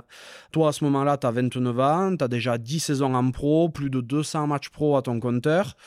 T'as pas peur d'être catalogué un peu comme un joueur de, de Pro D2, un bon joueur de Pro D2, et que derrière on ne te laisse pas ta chance en top 14 euh, si, si, franchement, oui. C'est vrai que tu peur euh, parce que c'était un rêve, moi, de jouer un top 14. Moi, j'avais signé euh, dès le début quand j'ai voulu jouer au rugby, être pro, c'était vraiment pour être un top 14. Quoi. Tu veux jouer au plus haut possible. Donc j'avais enfin, je, je, touchais à ce rêve-là, donc c'était c'était chouette. Hein. Et donc du coup, non, je me prépare, je me en fonction. J'avais plus mon pied, j'avais plus de douleur, donc j'attaque la, la, pré-saison pied au plancher. Et, malheureusement, j'avais accumulé quelques quelques blessures dès le début de saison. Hein. Euh, alors que j'étais vraiment en forme, j'avais pris notamment, je me fais une déchirure pendant la prépa avant le premier match amical de 7 cm à l'adducteur. Donc là, les rebelotes, je retourne à l'infirmerie. Là, c'est vrai que là, tu, ça cogite dans la tête, c'est, dur. 7 cm, c'est quasiment euh, deux mois au box. Ah ouais, ben non. Après, du coup, euh, PRP, euh, on fait des injections là, de, de PRP. Je crois que je reviens, je fais mon premier match en espoir cinq semaines après. Ah ouais. Je cicatrise vite, heureusement. Ah ouais, heureusement. Bon, la saison démarre, je joue tout le début de saison. Et je, la première, je fais, je fais une bonne reprise en espoir et je dois rejouer en euh, contre Toulouse, euh, remplaçant, là, on reçoit Toulouse, je, dois jouer remplaçant et à la mise en place euh, sur un appui bénin, je me fais l'autre côté oh de l'adducteur. Alors là, c'était la descente, c'était très très dur mentalement à vivre. Là, je me souviens ce, soir-là, c'était compliqué. Ouais. Tu avais beaucoup compensé? Et je sais pas, sur un appui bénin, fin de l'entraînement en plus. et en plus, tu joues Toulouse, quoi. En plus, c'est énorme. Donc, du coup.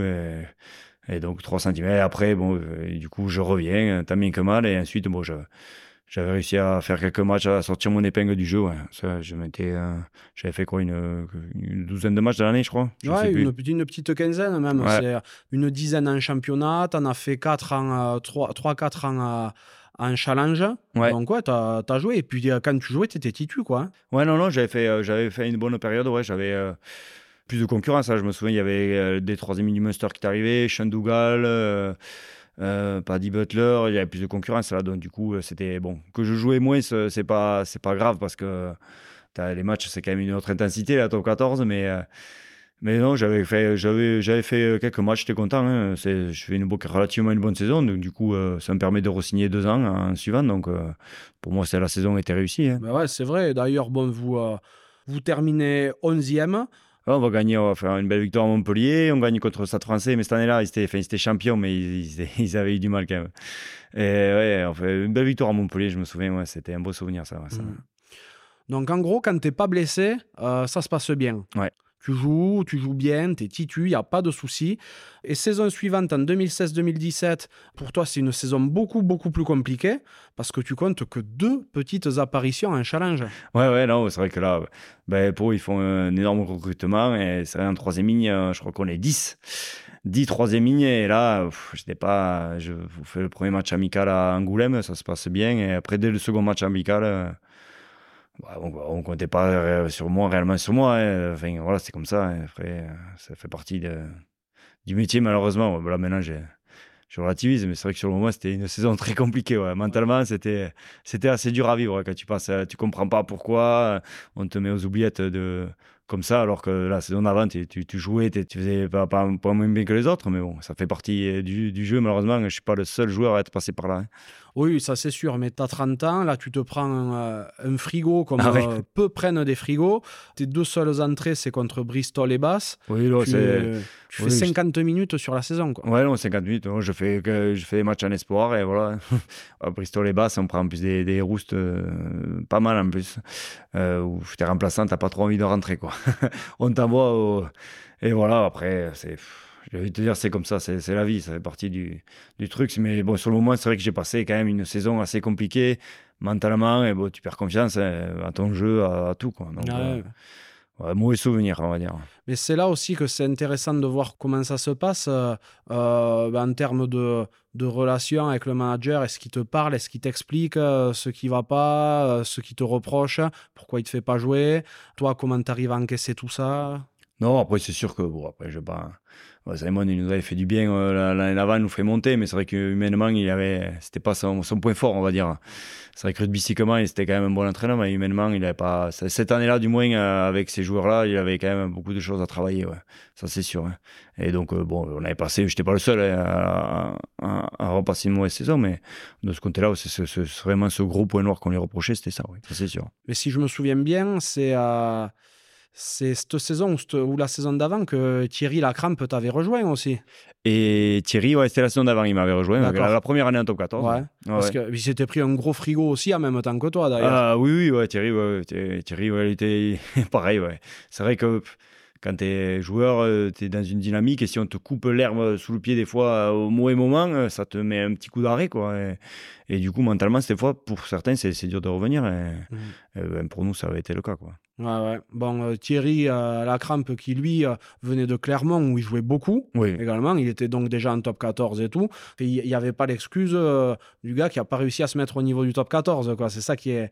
C'est ça qui est quand même assez incroyable. Et si je me souviens bien, vous partiez, vu que vous saviez que vous jouiez pas le week-end, il n'était pas rare que vous partiez faire des parties de pêche ou de chasse, non Tous les deux? oui, c'est vrai que là, le côté rugby, on l'a mis de côté et il nous tardait vraiment le week-end pour partir à la pêche ou à la chasse quand c'était la saison de la chasse. Euh, c'est vrai que oh, on avait passé j'avais passé, je crois, ma meilleure saison de, de pêche à la mouche. Je, mes meilleurs poissons quand je regarde le téléphone, je dis putain, c'était bien ça. et j'ai des belles photos. Et à la chasse aussi, je m'étais mis à la chasse avec Thierry. Ouais, c'est vrai que c'était sympa ce côté-là. Ce côté -là. Ah, bah Là, j'ai un peu moins ce temps d'y aller. c'est bien de trouver du, du, positif dans tout ça, quand même, l'air de rien. Euh, parce que c'est vrai que tu aurais pu sombrer dans une, dans une déprime euh, assez destructrice, tout ça. Mais malgré tout, tu as réussi à trouver des activités par ailleurs qui ont fait que euh, tu as réussi à t'en sortir et, et pas penser qu'au rugby. Ouais, non, non, c'est sûr qu'après, euh, je me disais, euh, tu t'accroches, tu te dis, il y, a pire dans, la vie quand même. Euh, t'avais pas, quand même, avais quand même un salaire correct, voilà. Donc, puis le boulot, bon, on allait s'entraîner, c'est pas non plus la, faut relativiser les choses quand même. Après, c'est sûr mentalement, tu prends pète parce que bon, tu passes de, de jouer des matchs à être sur le terrain tout le temps, être un peu adulé. Bon, là, bon, tu l'es plus du tout, mais bon, ça fait partie du boulot. Et bon, de ce côté-là, c'est vrai que on a, on a rigolé nous aussi. Hein. on a rigolé avec Thierry et les autres qui jouaient pas, non, ça c'est sûr. Mais bon, ça fait partie du boulot. Fait en rigoler, mais pas tant que ça non plus parce que tu avais re-signé pour deux ans l'année d'avant et, euh, en fait au bout de cette saison-là tu pars. Ah ben oui, du coup euh, ben, il me fait clairement, c'est vrai que là aussi il avait pas, tu te dis la saison d'après, bon, c'est des mauvaises saisons. Je vais euh, peut-être que la saison d'après, on repart à zéro. Euh, ça arrive, des, joueurs ils passent saison blanche et l'année après, par l'opération Saint-Esprit, tu sais pas pourquoi le, le, le, coach il te refait confiance. Donc euh, tu te dis, bon, peut-être, pourquoi pas. Et, mais en fait, euh, début juin, où il me dit carrément qu'il compte plus sur moi, alors pour retrouver un club, ça c'est compliqué quand même. c'est honteux, début juin, c'est super tard. super tard, ouais, donc du coup là, c'était oh, ouais, un peu la douche froide. c'est vrai que bon, là, du coup, j'avais le rugby euh, vraiment mis entre parenthèses. Là, là j'avais plus du tout envie. Et voilà, donc du coup, bon, c'était, on avait trouvé un accord financier. Moi, j'étais parti à j'étais parti à. J'étais rentré à Tarbes. Ouais, c'est ça. Rentré à Tarbes, Retour à l'expéditeur. Tarbes, qui, est, euh, ben, qui entre-temps était descendu en fédéral. malheureusement, qui était descendu euh, euh, administrativement, quoi, parce que sportivement ils, ont, sportivement, ils avaient mérité leur place au la main en Pro D2. Ils faisaient quand même des super saisons. Et c'est dommage, c'est vraiment dommage. Et ouais, donc du coup, une première saison, ben, la seule en national. Hein. Mmh, tout à fait. Avant de, avant de parler de, de, de ton retour à Tarbes, comment toi, dans la tête, tu vis un peu ce, déclassement de peau au point de t'en écœurer quasiment du rugby. C'est-à-dire que, voilà, tu le dis, tu passes de, de adulé à, gérer tout ça, mais la rupture de contrat derrière, est-ce que tu te dis que tu veux essayer de quand même, je sais pas, de rebondir en pro des deux euh? Ouais, c'est vrai que on m'avait proposé à l'époque, mais il fallait bouger, et puis j'étais vraiment bien ancré. Euh, euh, ici, euh, j'habitais déjà à Bois-Bezin à l'époque, et euh, du coup, j'aimais beaucoup. Je voulais pas bouger. Franchement, je voulais rester ici, et donc ça m'embêtait de partir pour à 30, j'avais 31, je crois. donc, du coup, moins la flamme. Franchement, moins, ça m'avait mis un petit coup derrière la tête et j'avais moins la niaque que j'avais, qui faisait ma force avant. Donc, du coup, j'ai décidé de rester, de tenter l'aventure à, Tarbes, quoi. Pourquoi pas essayer de faire remonter le club. bon, voilà, du coup, c'est pour ça que j'ai décidé de, de, de, partir à Tarbes. C'est quand même incroyable parce que j'entends souvent des témoignages de, de personnes qui me disent que telle personne leur a fait confiance et que du coup ça les a ça a servi de, de propulseur pour la suite, de réacteur pour, pour leur carrière. Mais des fois, il y en a qui savent être destructeurs aussi et qui peuvent pourrir une carrière à tout juste 30 ans. Quoi. Oui, non, mais c'est sûr. Après, quand tu as un coach qui te fait confiance, euh, c'est vrai qu'on disait, hein, il y avait des mecs qui jouaient à notre place, euh, ils faisaient un match moyen, deux matchs moyens, trois matchs moyens, quatrième match, cinquième match. Bon, euh, au bout d'un moment, c'est sûr que quand on te fait jouer euh, sur ces matchs, tu vas être bon. Hein. Donc, il y a bien un moment où tu vas être bon. Donc, du coup, mais toi, tu faisais 10 minutes moyennes, hein. bon, mais tu étais au frigo. Quoi. Ou un match en demi-teinte, malheureusement, ça se passait pas bien. c'est facile. Hein. Donc, du coup, c'est si quelqu'un c'est la confiance, ça vient comme ça. Et c'était le cas pour nous à l'époque. Voilà. C'est super triste, je trouve. Tu vois, tout juste 30 ans, de, de se faire couper l'herbe sous le pied comme ça, alors que tu as une carrière exemplaire jusqu'alors, c'est. Euh, c'est cata parce que voilà ça ça t'éteint toi aussi ta petite flamme euh, ah au fur et à mesure et, tu te retrouves en national quoi. Ouais non c'est vrai quand même après en national j'avais fait mon dernier match à Bourg-en-Bresse là euh, et j'avais j'avais j'avais joué mais j'avais tellement peur de me faire mal je me souviens j'avais même pas profité du moment c'est vrai que c'était, euh, ça m'avait coupé la flamme. J'avais pas, ma fin de, ma fin de carrière, c'est vrai qu'elle est un peu, elle est un peu finie en queue de, en queue de poisson, mais bon, c'est comme ça. En plus, tu t'engages pour deux ans quand tu arrives à Tarbes. Ouais, je m'engage pour deux ans. Mais bon, au bout d'un an, je me rends compte que je suis au bout du rouleau. Et, et euh, voilà, puis je pense surtout à mon après-carrière, euh, qui est, je me dis, 31, 32 ans. voilà, je me dis, il faut que je pense à mon après-carrière. Mon frère qui me faisait quand même bassiner aussi de, penser à l'après-carrière. Donc, du coup, je... il avait raison. Hein. Donc, du coup, je cogite pas mal, je, réfléchis. Euh, voilà, donc, euh, par chance, quand je jouais à Pau, j'avais passé des, formations euh, dans le sport, toujours les, les BPGEPS. Hein. J'avais trois, trois BPGEPS. Et donc, du coup, je savais que je voulais travailler dans le sport mais je savais pas quoi exactement. Quoi. Euh, pour en revenir sur euh, ton deuxième épisode de Tarbé, donc tu reviens après, euh, après 5 ans au club, tu es attendu comme le fils prodige un petit peu, hein, tu as réussi au-dessus, Tarbé est descendu d'un cran, donc tu viens, il y a deux divisions d'écart à ce moment-là, avec Pau qui est en top 14 et Tarbes qui est en, en, national. Souvent, quand on revient dans un club, le goût est pas tout à fait le même que quand on l'a quitté, c'est-à-dire que on s'attend à trouver quelque chose de comme avant et il y a beaucoup de choses qui ont changé. Et peut-être que la personnalité aussi de la personne qui l'a quitté a changé aussi entre-temps. Comment tu t'y retrouves, toi, quand tu reviens? Oh, ça, ça, va. Euh, humainement, c'était bien. Euh, j'ai un bon groupe de, de, mecs. On, rigolait pas mal. Une bonne ambiance. C'était sympa. Après, c'est vrai que quand tu passes de des entraînements de haut niveau, euh, tu vois, avec un bon staff, euh, enfin, tu vois ce que je veux dire, euh, il y a des choses calibrées. J'étais un peu redescendu à un autre style d'entraînement et où c'était pas très bien calibré. Enfin, à mon goût, je trouvais que c'était pas, qu'on s'entraînait pas assez, enfin, qu'on s'entraînait trop sur le terrain surtout, et, pour des choses qui nous passaient plus de temps nous, nous fatiguer qu'autre chose. Donc, du coup, ce côté-là, c'était un peu, c'était un peu plus dur, quoi, euh, à gérer parce que on arrivait le week-end. Enfin, moi, j'arrivais le week-end, j'étais rincé, quoi. Et euh, donc, euh, du coup, c'était un peu difficile ce côté-là. Mais après, au niveau ambiance avec les mecs et tout, j'avais quand même pas mal rigolé. c'était, on a bien rigolé. Ouais. C'est vrai que j'avais passé une bonne année. Et puis il y avait quelques têtes que tu connaissais déjà, qui étaient à l'époque en, en, Pro D2 5 ans avant. Je pense notamment à, à des Adrien Domecq, des Romain Dumestre, tout ça, tout ça. Oui, euh, du Duche, ouais. Euh, Morgan aussi. Euh, non, oui, non, Rubio. Non, j'arrivais pas en terrain connu, hein, comme on dit.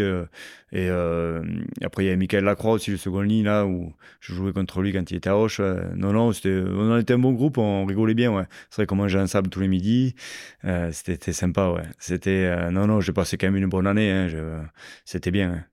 Bon, tu étais venu pour essayer de, faire, euh, de participer à faire remonter le club en Pro D2 vous n'y arrivez pas. Euh, d'ailleurs, depuis, le club n'y est, pas parvenu non plus. Mais euh, alors que tu avais signé deux ans, tu décides d'arrêter à la fin de la saison. Ben ouais, non, mais comme je te dis, je bah, je trouvais pas. c'est vrai que voilà, ça me demandait trop de temps. Moi, je voulais penser à mon après-carrière. Le niveau d'entraînement, c'était c'était pas ce que je voulais. Euh, voilà, donc du coup, bah, je me suis dit, on va, va pas se partir fâché. Je demandé, donc ça avait été fait. On était ça c'est on avait rompu le contrat et voilà moi j'avais pu me consacrer à, à mon après carrière quoi par la suite hein.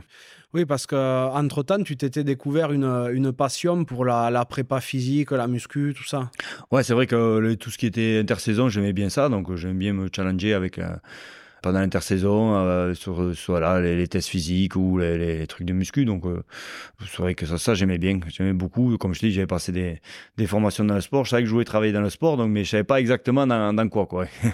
Alors, je sais, voilà. Donc après, je, me suis mis dans le crossfit, quoi, tout simplement. Hein. Je, je, me suis inscrit dans une salle de crossfit où c'est là où j'ai appris en faire déjà, en faire, parce qu'il y a pas mal de, de, techniques, c'est un beau sport, mais il y a pas mal de mouvements à apprendre et à acquérir, donc euh, euh, je me suis mis, et puis après, de fil en aiguille, j'ai commencé à coacher là-dedans.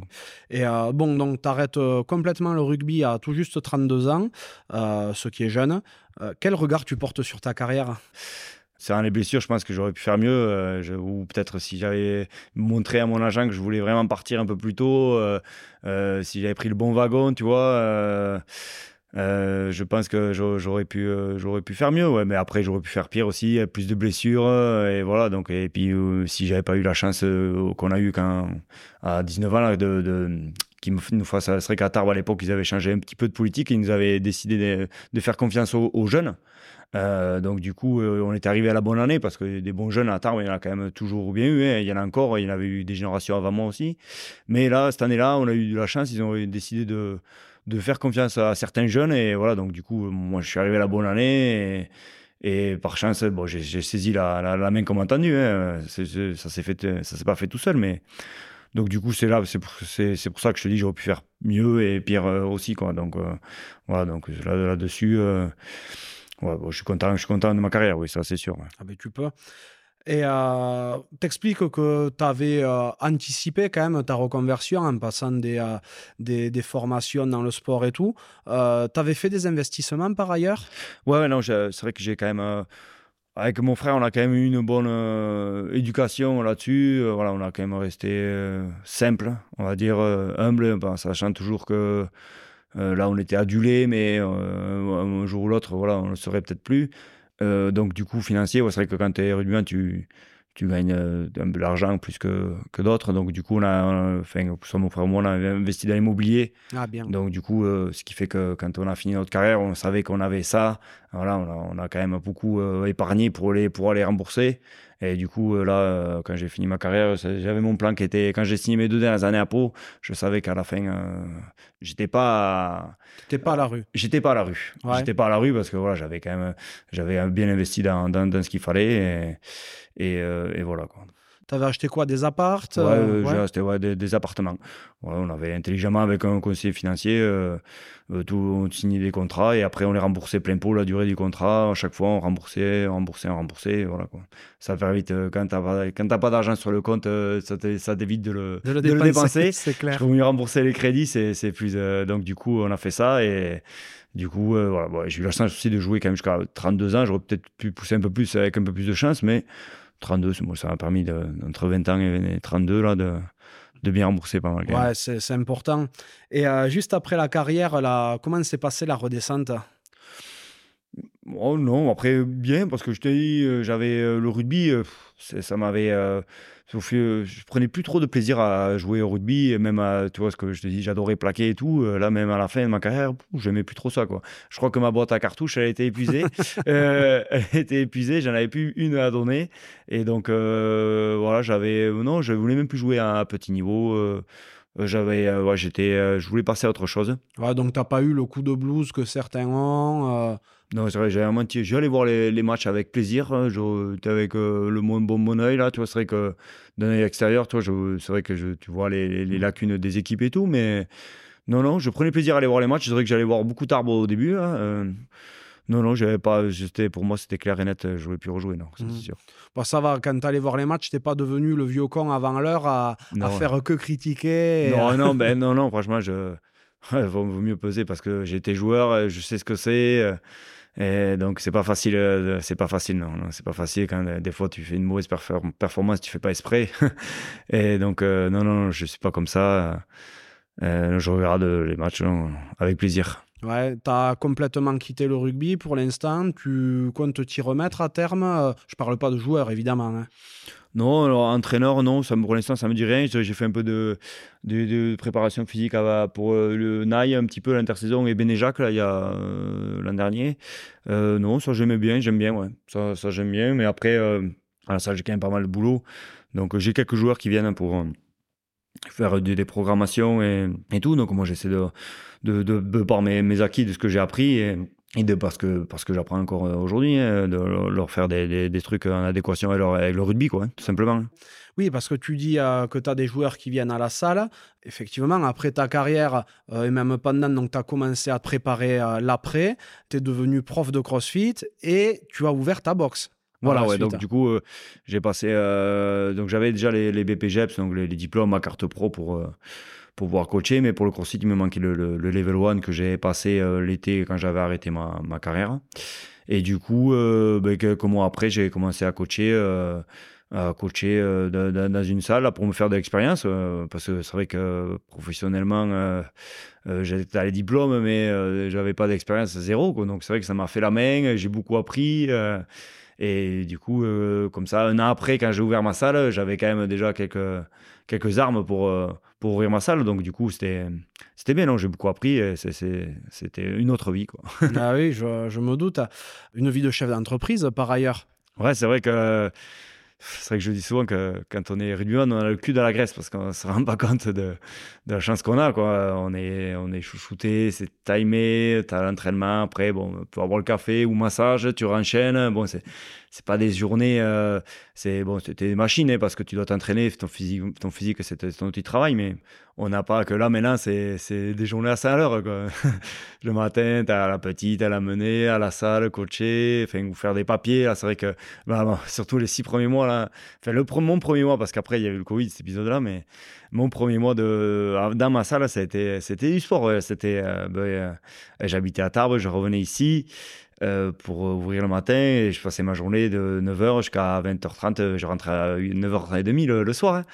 Donc tu passes de. Tu n'as pas d'expérience dans le coaching, mais bon, tu fais tout. Quoi. Tu fais, quand tu as une salle de crossfit, au début, tu es, coach, tu fais les papiers, tu fais ah, tout. Donc... mais bon, ça s'est bien passé. Franchement, je ne le redoutais pas, mais je savais que j'allais me. Ouais, prends une petite tarte à la tête, mais ah, bah euh, tu t'y fais, hein, tu t'y fais. J'ai pris ça, franchement, j'ai pris beaucoup de plaisir. Je prenais, voilà, là, franchement, je m'épanouis vraiment bien. Ah, c'est important. Et euh, oui, ta salle est, euh, est, juste à côté de là où on se trouve parce qu'elle est à Borde. À Borde. C'est la salle CrossFit Borde. CrossFit Borde, voilà, c'est ça. Parce que c'est vrai que quand, quand, je jouais à Pau, j'habitais ici à Bois-Besoin. J'avais remarqué que y avait, les gens étaient très sportifs ici et que je voulais m'étais pensé sur pourquoi pas ouvrir une salle de sport. Et, mais Orange Bleu, c'était ouvert. Il y avait une, une, salle de sport. Là. Donc, du coup, je me dis, mince, ça c'est fait. Donc, euh, et le crossfit, euh, il n'y avait pas. Donc, euh, c'est bien de, quand tu fais une salle de sport ou d'un truc un peu différent de se mettre là où il n'y en a pas. Tu vas pas te mettre à ah, côté de, du voisin. C'est complètement con. Donc, du coup, voilà, j'avais fait une étude de marché.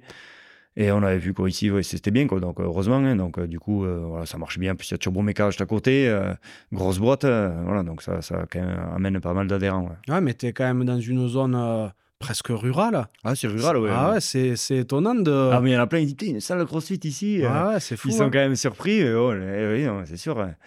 Mais ouais, après, comme je te dis, il y a plein de petits villages. Turbo Méca, ça y fait beaucoup aussi. Turbo Méca, c'est quand même 3000, presque 3000 salariés. Et euh, la plaine de Naï, les gens sont assez sportifs. Euh, ouais, comparé à la majorité de la population française, je pense que le, pourcentage est quand même beaucoup plus élevé ici, quand même, de gens sportifs qui, qui bougent. Ouais.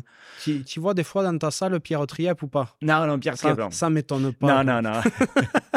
il, devrait, il devrait venir, ça lui ferait bien. je suis sûr. Oui, parce qu'aller courir, ça, il y a du monde, mais aller faire ah. du crossfit, il n'y en a plus. non, c'est sûr. Ça lui ferait pas de mal, non. Par contre, euh, tu as dans ta salle une, une autre bonne connaissance du podcast parce que tu es avec Romain Terrain. Eh, Romain Terrain, ouais. Romain Terrain, mais qui habite à, Bust à côté. Là. Il y a Romain et sa femme qui viennent. Ouais, bah, Romain, euh, très sportif aussi. Il a 41 ans, mais il a fuité comme une, lame de rasoir. Hein. Non, non, bah, du coup, ce week-end, on a fait une compétition de crossfit ensemble hein, entre, entre vieux retraités. Là, c'était sympa. Bon, les, jeunes, ils sont, ils sont plus en forme quand même. Ah, vous avez dû en faire queener quelques-uns quand même. Oui, non, non, c'est sûr. Non, après, on a pris beaucoup de plaisir. Euh, c'est ça, c'est ça qu'on aime, c'est que se dépenser, se challenger. Et là, on s'est challengé ensemble, c'était bien. Et voilà, non, Romain, ouais, c'est vrai qu'il a 41 ans. Euh, j'espère être comme lui euh, dans 4 ans. Quoi. C'est ça qui est intéressant aussi, c'est que vous perdez pas le goût de la compétition et de l'effort. quoi. Non, non, non. Après, Romain est quand même très respecté à la salle. C'est quand même une très bonne personne. Et Non, non, non, non, non Stoniak, quand on le voit s'entraîner, euh, on voit, tu vois comment il est taillé encore aujourd'hui. C'est impressionnant. C'est impressionnant. Toi, c'est pareil, tu es encore ultra gaillard. Tu as beaucoup séché, mais tu es très musclé. Quoi. Ouais, j'ai séché, ouais. c'est vrai que j'ai séché pas mal. Ouais. Et euh, non, c'est le, le, crossfit qui fait ça. Ouais. C'est vrai que ça fait quand même pas, pas le sécher. Tu perds pas en force, mais tu, tu sèches pas mal. Ouais. C'est ah, ça qui est, que j'aime bien aussi. Et puis bon, maintenant, j'ai plus besoin de, de, sauter à pieds joints euh, sur la balance pour, pour rentrer dans les, dans les stats. Quoi. Donc, du coup, là, maintenant, j'ai même plus de balance. Donc, pour te dire, je sais même pas combien je pèse. à peu près, je vais te dire, mais bon.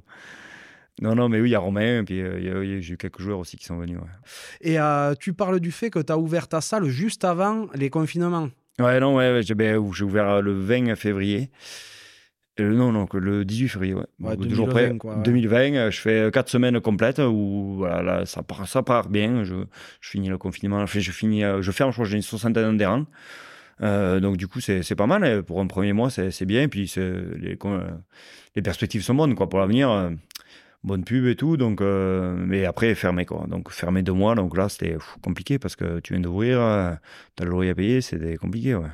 Mais bon, je rouvre deux mois, deux mois après. ça reprend aussi bien que ça s'est terminé, heureusement. Hein. Et sept mois. là, ça tourne bien et on referme. Là, par contre, sept mois, c'était un peu plus compliqué, mais bon, du coup, euh, avec les, le comptable qui fait les, les manips, j'avais pas perdu d'argent, on va dire. J'avais, j'avais, je gagnais assez d'argent pour, euh, avec les aides, quoi, pour payer le, le, le, loyer déjà. Donc, euh, du coup, déjà ça. Déjà ça. Donc, c'était, je gagnais pas d'argent, mais j'en perdais pas, quoi. C'est surtout ça, quoi. C'est surtout ça. Et voilà, donc, du coup, bon, ça avait, ça avait mis un petit coup de coup d'arrêt à la salle, c'est sûr que. Mais ça a repris, ça a repris bien comme il faut. Et là, Là, là, là, faut qu'on continue comme ça. Ouais, c'est euh, les perspectives sont bonnes. Quoi. Ouais, mais sur un lancement d'activité, c'est vrai que ça doit être dur. Et, et après, euh, les sales coups que tu as vécu sur ta fin de carrière, tu dois te dire, oh putain, ah j'essaie, euh, de rattaquer une nouvelle vie et bam, il y a ça. c'était compliqué, ouais, ça. C'était, et puis le sport, ça a été, ils nous ont mis plus bas que terre parce que pas le droit de faire de sport. même c'était bon, bref, on va pas y revenir, mais c'était euh, une, période compliquée, mais bon, là, il faut voir l'avenir. Quoi. C'était pareil que faire du sport, c'était plus dangereux que rester à manger des M&M's à la maison. Eh, exactement, c'est ça. c'est ça. Qu'est-ce que tu aimes faire dans la vie à côté de tout ça? Oh là maintenant, bon, là, je dirais que ma, ma, vie là d'aujourd'hui, j'adore. Je pense que, comme je te dis, le boulot, euh, ma, passer du temps en famille. Euh, euh, je rentre quand même, j'essaie de rentrer plus qu'avant quand je jouais à Saint-Lary là. Donc profiter de ma famille, de, ma grand-mère, hein, faire profiter de ma grand-mère de ma petite. Et non, non, c'est vrai que passer du temps en famille, c'est vrai. Après, là, j'adore pêcher, moi, partir pêcher un lac encore. Mhm. C'est vrai que ça, c'est. Bon, je suis pas allé, je suis allé encore une fois, qu'une fois cette année, avec le travail et tout, la famille aussi, mais je, je, je, je vais essayer d'y aller, oui, avant, dans l'été, encore une ou deux fois, oui. Ça, c'est, oui, j'adore la montagne. Euh, du trail aussi, je fais un petit peu, ouais. Ah, ça m'aurait étonné. c'est vrai que souvent les crossfitters ou les personnes qui ont des activités très intenses comme ça, ils font, ils font du trail aussi. Ouais, non, mais quand, euh, quand je rentre avec mon frère à Saint-Henri, on se monte, on prend les chaussures, on se fait la bourquette d'un 6 ans, en partant d'un 6 ans, ouais. On se fait un petit. Ouais, non, non. Ah et euh, non, non, c'est beau, c'est notre rituel, hein. on aime bien ça. Et après, chaque année, avec euh, quelques gars de ma salle, les adhérents, on se donne, ben maintenant, on se donne rendez-vous au Patou Trail, là. D'accord. Du coup, et, et, donc là, on l'a fait, là, avec, on était quelques-uns, et l'année prochaine, on, on, va le refaire. On va essayer de se s'organiser mieux pour le GRP parce que le GRP ça se ça ouvre à 8h à 8h30 il y a peu de place. Ah oui, ben le GRP c'est le Grand Raid des Pyrénées, c'est la course de référence dans les Pyrénées et ça va jusqu'à 160 km. 160. Après moi je m'arrête aux 40, 40 ça ira. C'est déjà beau. C'est déjà bien Un marathon c'est déjà pas mal. Ouais, c'est déjà pas mal. je pense que je peux pas aller euh, au-delà parce que sinon ça demande beaucoup beaucoup trop d'entraînement. Euh, donc du coup, euh, voilà, non, non, là, je, je, je le j'ai déjà fait, je, je, je, le referai, je pense, mais on verra pour les inscriptions l'année prochaine. Et euh, qu'est-ce qui t'attire en particulier dans la pêche? Toi qui es quelqu'un de super actif, tout ça? Et bon, ben justement, c'est ça. C'est, je suis super actif, oui, pour le sport, mais j'aime bien être. Je suis assez cool, hein, moi. Euh, et, posé. Euh, j'aime ce, ce, côté-là. C'est qu'à la pêche à la mouche, j'aime bien parce que des fois, tu restes une heure, t'attends dans les gobages ou, ou s'il n'y en a pas, des fois, ben, tu repars. Mais c'est ce, coin au bord de l'eau là. Et ici, quand même, on a de quoi. As, sur la peine de tu as pas mal de plages, des coins vraiment tranquilles. Et ça, c'est vrai que je me repose bien. Et puis après, tu, tu cogites pas mal, ouais. Et, et en montagne, bah, c'est la nature. Hein. Ouais, c'est vrai que ce côté ce côté où t'attends, où t'es tranquille, euh, tranquille à attendre, euh, attendre le gobage ou que, que ça morte simplement. Ouais, ce, ce, côté-là, j'aime bien. Ouais. Et donc, tu le disais tout à l'heure, tu t'es un peu mis à la chasse euh, d'abord avec à, la 4-5 du côté de Trélu, puis un peu plus sérieusement avec, avec Thierry Lacrampe quand vous étiez au, au frigo à Pau. Tu as continué? Euh, j'ai continué au début, avant d'avoir la salle. Avant d'avoir la salle. Après, pendant le confinement aussi, on avait le droit de chasser parce que c'était pas dangereux. Donc, euh, j'allais à la chasse pendant le confinement. Ça m'occupait parce que du coup, euh, ça nuit un peu. Après, je j'ai pas, j'ai pas, je prends pas le, permis parce que j'ai pas, j'ai pas le temps. Le mercredi, le boss, le samedi, le week-end aussi. voilà. Puis après, les, peu de temps que j'ai, j'aime bien passer du temps avec, avec ma famille, avec ma fille et ma femme. Donc, du coup, c'est, c'est, bien ou rentrer à Saint-Lary. Bon, j'y reviendrai plus tard quand euh, elle sera plus grande. Ouais, les journées sont pas extensibles. Non, non, mais après, ouais, je ne m'ennuie pas, c'est ça qui est bien. ouais, ouais, c'est sûr. Et, euh, et, oui, effectivement, tu as une, as une petite. Comment elle s'appelle? Elle s'appelle Théa. Ouais, elle a quel âge? Elle a bientôt 3 ans là, en août. Ah, donc du taf, ouais. Du taf, là, là ouais, c'est vrai que c'est du taf. C'est du bonheur, mais c'est du taf, ouais. Bon, elle va rentrer à l'école en septembre. Septembre, ouais. Septembre, en Gaïs à l'école, ouais super. Ta femme, elle est, euh, elle est dans le milieu du, du crossfit aussi, du rugby peut-être? Euh, bah, bah, On n'est pas encore mariés, euh, peut-être ta compagne, Ma compagne. Non, si, si, on verra ça plus tard. Mais euh, oui, elle fait du crossfit. Elle, travaille dans un magasin de, de bâtiments. Mhm. Mais euh, elle fait du crossfit. Du coup, elle est sportive aussi. Elle fait de la gym avant. Donc, euh, du coup, le soir, en rentrant du, du, du, boulot, moi, je, je m'arrange pour garder la, la petite et qu'elle puisse faire son, son sport. Ouais, c'est quand même. ouais, on est quand même sportifs tous les deux. Et c'est vrai que pour pour le bien-être de, de, chacun, c'est bien de faire son sport quand même pour se vider la tête, surtout après une, une journée de boulot. Voilà, comme, comme toi quand tu vas faire du vélo, euh, pareil, ça, ça, vide la tête. C'est ça, exactement. bon, elle bosse pas avec toi à la salle en tout cas. Non, non, non. Elle m'aide pas mal quand même sur la partie euh, administrative. Euh, pour le, le, montage de l'entreprise et tout, elle m'a quand même beaucoup aidé. Je vais pas te, te mentir. C'est vrai que c'est pour la partie administrative, elle m'a beaucoup aidé. Les papiers, c'était pas mon fort. Je me débrouille, mais c'est pas mon fort non plus. Hein. Il y a longtemps que vous êtes ensemble? Et ça fait 5 euh, ans, ouais. D'accord. Ah ouais, donc euh, juste à la fin de ta carrière Ouais, ouais, voilà. peu de temps euh, après ma carrière, ouais, on, s'est mis ensemble, ouais. ouais, ouais. Dans ta vie, est-ce qu'il y a quelqu'un qui t'a spécialement inspiré? Bon, qui m'a lancé dans le rugby, bon, c'est mon frère, hein. ça a été mon modèle. Euh, c'est pour ça, c'est grâce à lui que je pense que j'ai voulu euh, qu'il m'a challengé parce que lui, il a réussi à, à mettre pas, à mettre les premiers pas dans le rugby, dans, le rugby pro. Et moi, je, euh, voilà, c'est lui qui m'a inspiré, oui, c'est clairement. Et après, dans, dans, sa réussite, comment il a, comment il a géré son, son, argent aussi. Euh, du coup, parce que moi, j'ai suivi le même cursus, on a travaillé avec la même personne, donc on a fait à peu près la même chose. Et du coup, voilà, c'est vrai que ça m'a inspiré. Et, du coup, euh, voilà, après, c'est vrai qu'on se ressemble pas mal. Après, il est, un peu plus euh, extraverti, lui, que moi, mais, Ouais, ouais c'est lui qui m'a inspiré, oui, ça c'est sûr. Dans ma le début de ma carrière, c'est clairement lui. Hein. Ouais, ouais. Non, mais sans parler forcément de rugby, hein, même dans la vie, j'imagine qu'il t'a non, beaucoup dans inspiré. La vie, dans la vie, pareil, je te dis, pour, euh, quand tu parlais d'investissement et tout, on a fait euh, les mêmes choses, parce que lui avait fait ça, ça a marché, moi j'ai fait la même chose, et voilà. Hein. Du coup, euh, ouais, ça m'a inspiré, oui. Mmh.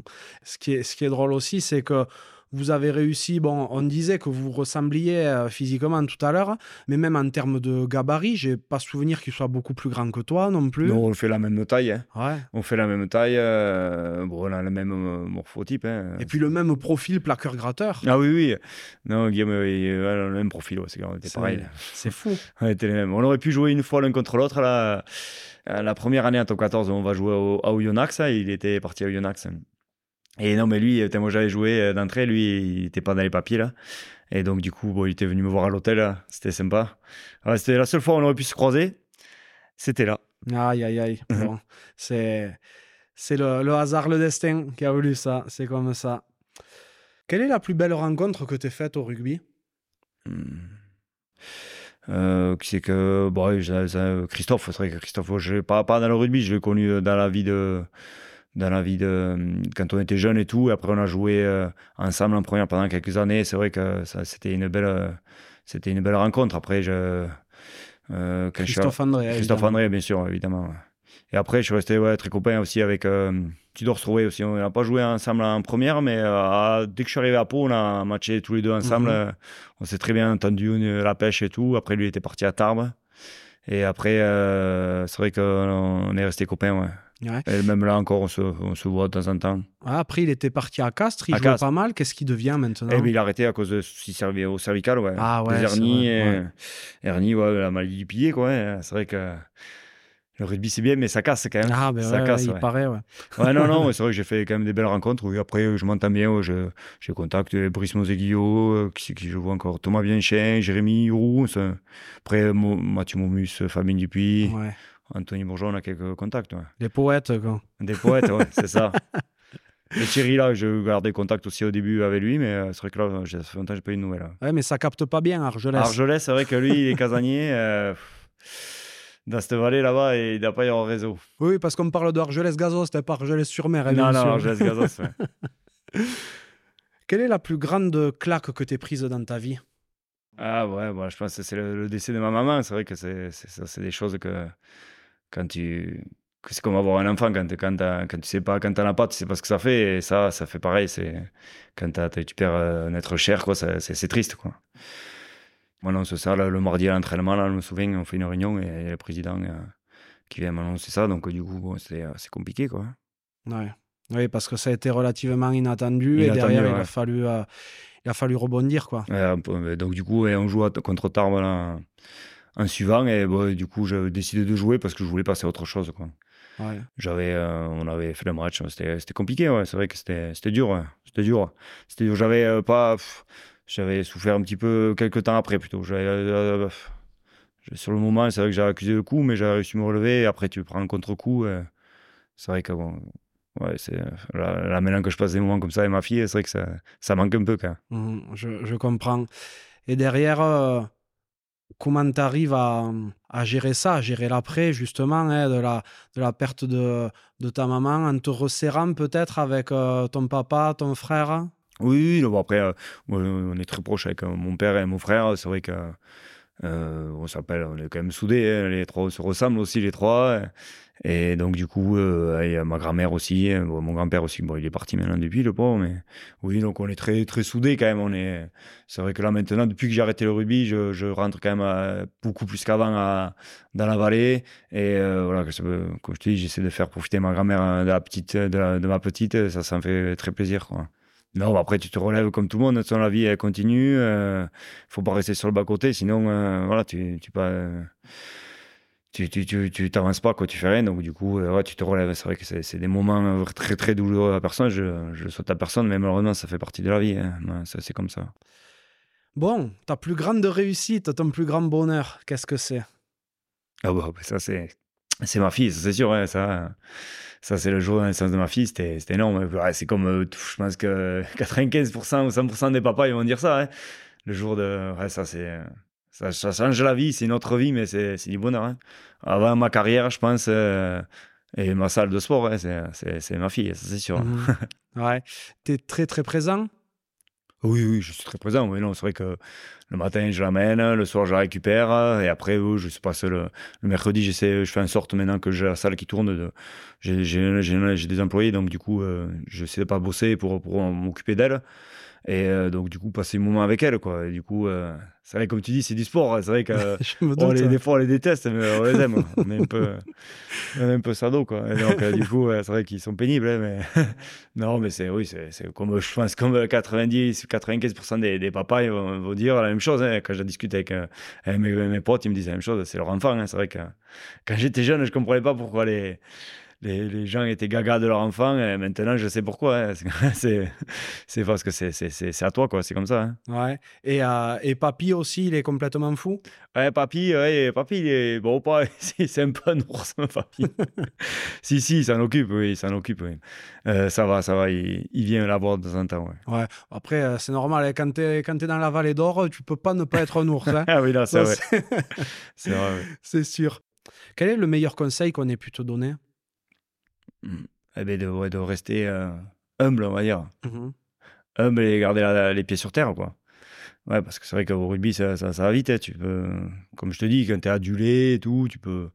Donc, euh, tout ça, toujours, j'ai toujours aimé discuter avec les gens, aimer les, aimer les gens, même euh, après les matchs et tout. Et j'ai toujours aimé passer du temps avec les, les supporters, parce que c'est vrai que je vais voir des matchs à Pau, là, il y en a qui me le rendent bien. Ça fait toujours plaisir de, voir certains euh, assidus dans les clubs de supporters qui te disent bonjour. Et, ça, c'est bien. Donc, euh, du coup, ça me fait plaisir. Euh, ce côté-là, c'est vrai que j'ai toujours eu. Et rester soi-même, quoi. C'est vrai que, voilà, comme ça, être sympa, être gentil avec les gens, ça, ça, mange pas de pain. Donc, du coup, ça, c'est vrai que c'est mon conseil qu'on m'avait donné. Ça, c'est un excellent conseil. Mmh. Bon, au moins, ça veut dire que quand tu reviens au hameau, ils, reconnaissent la tête du vieux encore. Oui, oui. Quelques rides en plus. Quoi. Eh il faut que je mette le casque, on me reconnaîtrait plus facilement. Ah, mais ça, c'est sûr. si tu pouvais reparler au petit Loïc, qu'est-ce que tu lui dirais? Ah, Qu'est-ce que je lui dirais? Tu as des questions? Euh, qu'est-ce que je lui dirais? Euh, je lui dirais, euh, je lui dirais, continue comme ça, c'est bien. Continue, je lui dirais ouais, de travailler un peu plus à l'école, peut-être. Ouais, ça, je lui dirais. C'est important quand même. Ouais, toi, ça t'aura pas manqué quand même. Oui, non, mais après, si tu vois, euh, quand euh, maintenant à la fin de ma carrière, il y a quand même de plus en plus d'étrangers mon faible niveau d'anglais, euh, c'était difficile de communiquer, tu vois. Et tu, joues quand même à des joueurs quand même de classe mondiale. C'est vrai que quand ils te parlent, bon, tu, tu parles en ton, petit anglais, c'est un peu con, quoi. Ils ont qu'à apprendre le français. Ils viennent jouer en France, ils ont qu'à apprendre le français. Il y a aussi, aussi, mais ça, c'est vrai que c'est un regret. Euh, tu vois, les cours d'anglais, euh, j'aurais pu être un peu plus assidu parce que ça, c'est dans ta carrière, ça sert toujours, quoi.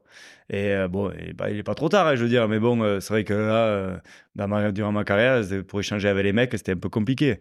Donc, du coup, quand tu joues avec des Conrad Smith ou des ou d'autres mecs, pour parler, c'est un peu plus compliqué. Bon, ils ont qu'à parler français, t'as raison, mais bon. C'est, oui, c'est, vrai, c'est, vrai que je, je dirais, travailler un peu plus à l'école sur, sur les langues vivantes, c'est, c'est quand même très important. Ouais. C'est vrai que tu en parles là, mais tu as joué avec Conrad Smith quand même. Ouais, ouais. C'est ouf. Ouais, c'est ouf. La légende, quoi. Ouais, la légende. Ouais, pas mal. Après, il y a Damien Traille. Euh, oui, oui, oui. C'est quand même aussi des légendes en France, quoi. Mais Conrad Smith, oui, c'est au niveau mondial, c'est pas mal. Hein. C'est mhm. ben, double champion du monde. Hein. Double champion du monde, non, c'est sûr. Le petit de la Vallée d'Or qui joue avec un double champion du monde.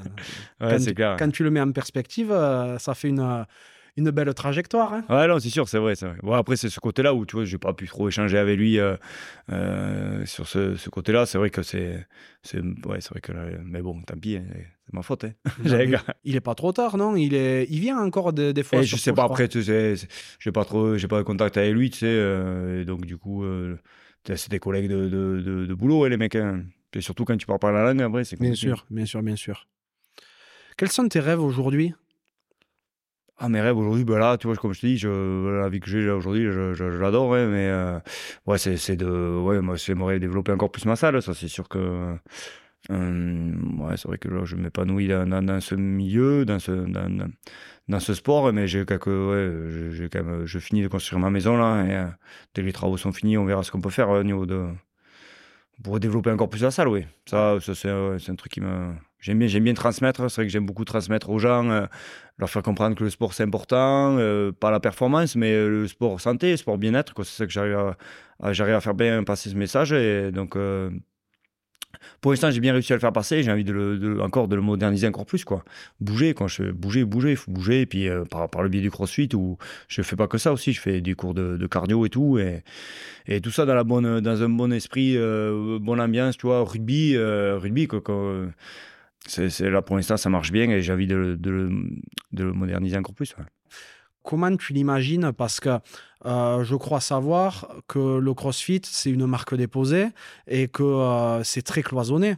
Tu peux pas faire ce que tu veux. Non, non, après, euh, tu, tu t'achètes euh, tu sais, au CrossFit, à partir du moment où tu payes, tu fais ce que tu veux. Ah ouais Euh, c'est une marque, euh, tu payes. Après, je fais du CrossFit si tu veux, mais ça m'empêche pas de faire des cours de conditioning, comme j'appelle, D'accord. à côté, tu sais, parce que dans le CrossFit, il y a un peu d'altéro, et il y a des gens d'altéro, bon, pas à bonne raison, mais ils ont peur d'altéro, alors que c'est, c'est, c'est un sport très très bon hein, quand il est bien pratiqué.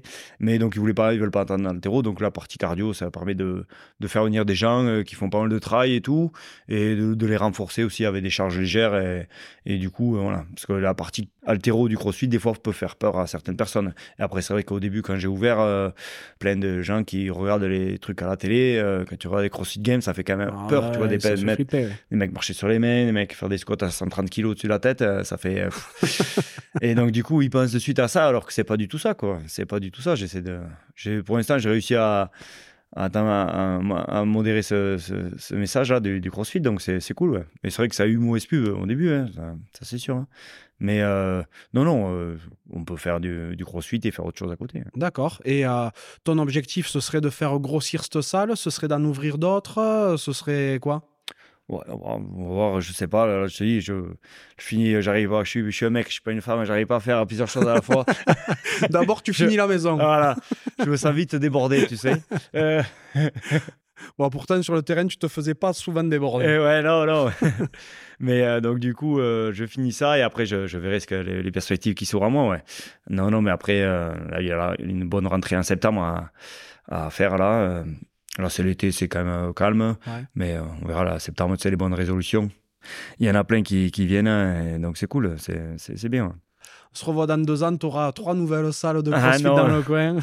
non, non, mais euh, on va voir aussi de modé- moderniser celle-là déjà. Ouais, Bien s'en occuper, garder ses adhérents, c'est quand même bien aussi. c'est important. C'est important parce qu'avant d'en, accueillir d'autres, les, garder, c'est, la première des choses. Donc, euh, du coup, euh, voilà. C'est quoi pour toi la réussite? Bah, la réussite, c'est non, c'est pas forcément l'argent, mais c'est euh, déjà quand tu fais euh, quelque chose euh, que tu aimes, quoi, c'est, énorme, hein, c'est, bien. Moi, là, là, comme je te dis, là, au début, là, c'est vrai que quand je partais, que j'ai ouvert la salle le matin, là, euh, c'était tout nouveau, c'est sûr, tu vas me dire, mais euh, je, pas un moment, je, rechignais le matin, des fois presque, j'étais fatigué, le soir, je dormais à 9h, mais à 5h du matin, j'ai me tardait qu'un truc, c'était repartir, quoi. Et là, euh, là, c'est vrai que j'ai du mal à partir en vacances ou à laisser, euh, tu vois, j'ai toujours les, la même mise sur mon ordi à regarder qui c'est qui vient, là, j'aime bien chapeauter ça. C'est vrai que. Et puis, bon, la, la famille, c'est vrai que c'est- important. Euh, un bon boulot, un boulot simple que tu aimes faire déjà, et, et la famille, ça, c'est ça, c'est pour moi la, la réussite, quoi. Avoir les. Donc, Les- au les familial, ouais, les euh, bases. les bonnes bases, une bonne. Voilà, on fait construire la maison. euh, là, on a ben, la petite. et après, on a un bon couple aussi. Et la famille, les, proches, c'est important. ouais, ça, C'est la réussite. Et c'est vrai que pour moi, c'est ça la réussite. ouais. Mm. Est-ce que tu es heureux dans ta vie aujourd'hui? Ah oui, non, je suis vraiment très très heureux dans ma vie aujourd'hui. hein, Je te dis, là, c'est vrai que j'ai pas les, matchs de rugby comme avant et tout, les, je vois moins les collègues, mais bon, je, me suis fait d'autres copains aussi. euh, mais euh, là, comme je te dis, je suis très très, heureux avec, euh, euh, avec Priscilla, ma petite, la vie que j'ai aujourd'hui. voilà quoi. C'est vrai que j'aimerais rentrer encore, je rentre beaucoup plus qu'avant, mais si je pourrais rentrer un peu plus à Saint-Henri, je- j'y rentrerai un peu plus. Mais bon, c'est comme ça, faut pas tout avoir. hein. Ouais. Pourquoi t'as pas fait construire en Vallée d'Or Et ouais, c'est vrai que peut-être plus tard. Ouais. non, non, je sais pas, non. Non, non, après, ouais, c'est vrai que dans la vallée, ouais, c'est vrai que faire une salle de sport, c'est plutôt pas mal, mais après, euh, faut voir, ça marcherait l'été, l'hiver, après, je sais pas si ça marcherait, faut voir. faut voir. Ah, et puis, ils sont gourmands hein, en immobilier là-bas. Ah ouais, où là-bas, maintenant, c'est cher. hein. Ouais. C'est cher, non, non, peut-être plus tard, on verra. Tu sais jamais ce qui peut se passer dans C'est la vie, clair. donc euh, on verra. Pour l'instant, là, c'est vrai que oui, là, je, je suis très, très, très heureux, hein, franchement. Bon, ben, c'est bien. Que ça dure. Est-ce que tu as un mantra ou une citation qui te suit dans, euh, dans ta vie ou que tu as tendance à te répéter régulièrement? Ouais, des, fois, des fois, je dis souvent, euh, c'est la vie, c'est comme ça. Ouais. Ouais, c'est vrai que ça, je me le dis, c'est c'est la vie, c'est comme ça, de toute façon. Ça fait partie de. On a tout le temps des épreuves, euh, que ce soit bonnes ou moins bonnes, à surmonter. Donc, euh, du coup, euh, ça, fait partie du, ça fait partie du cursus de la vie, quoi, tout simplement. hein. Donc, c'est vrai que ça, je me le dis, je me le dis, oui. Qu'est-ce que tu aimerais que les gens dont tu as croisé la route retiennent de toi après t'avoir vu? Hmm, bon, bah, simplicité, je pense. Hein. C'est vrai que ce qui en ressort, c'est vrai que bon, j'essaie de. comme je te dis, j'aime bien discuter avec les gens. euh, Enfin, surtout euh, quand ils viennent à la salle, les gens qui viennent me voir pour. euh, pour, pour se remettre en forme et tout, j'aime bien, tu vois, je, ça, me dérange pas du tout de me renseigner sur eux, de me demander euh, ce qu'ils faisaient avant, pourquoi ils sont là et qu'est-ce qu'ils veulent euh, vraiment, quoi. Et, tu vois, ça me prend vraiment à cœur de leur donner euh, goût au, sport, quoi. Du coup, donc je pense que ma sympathie, je pense, ouais. Ma sympathie, ouais. Ouais, ben, je pense que c'est ce qui est retenu. Ouais. Ça, il n'y a pas de, y a pas de souci pour ça. Bon, tu étais plus du genre à, à pesquer à hauteur des, des rotules qu'au niveau de la gorge.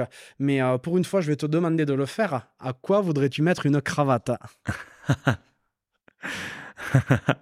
Oui, après, ce qui me fait réagir là, c'est sûr que c'est les, les émeutes là qu'il y a eu, euh, tout ça là, c'est, je trouve ça disproportionné quoi en fait. Euh, voilà, c'est mon avis personnel, mais bon, je trouve ça quand même abusé. tout ce qui s'est passé pour les, les gens qui, qui se lèvent tôt le matin pour bosser, tu vas avoir ton magasin dépouillé et tout. euh, je- tu vois les gens qui pleurent, c'est, c'est affreux quoi. Enfin, les mecs, ils, ils demandent rien à personne et voilà, ça, moi, ça me sort par les yeux. Quoi. Voilà, c'est, c'est vrai que ça, je suis pas le seul, hein, mais Mm. c'est vrai que si j'ai un coup de gueule à mettre, hein, tu me demandes mon avis, je vais te dire ça. Quoi. Ça, ça, ça, c'est sûr, hein, parce que voilà, tu vois, tous les. Je pense que je me mets à la place des gens qui se lèvent le matin pour aller bourser, qui, qui, qui voient son magasin dépouillé. euh, mettent, euh, quand tu travailles, euh, quand tu mets ça, tu mets ton, sang, quoi, tu mets tout ton argent, toute ta vie dedans, et on te dépouille comme ça en demi-heure, c'est, affreux. Quoi. Voilà, je pense que c'était disproportionné, quoi. Tout ça. Voilà, quoi. Donc, ça, je mettrais une bonne cravate. hein.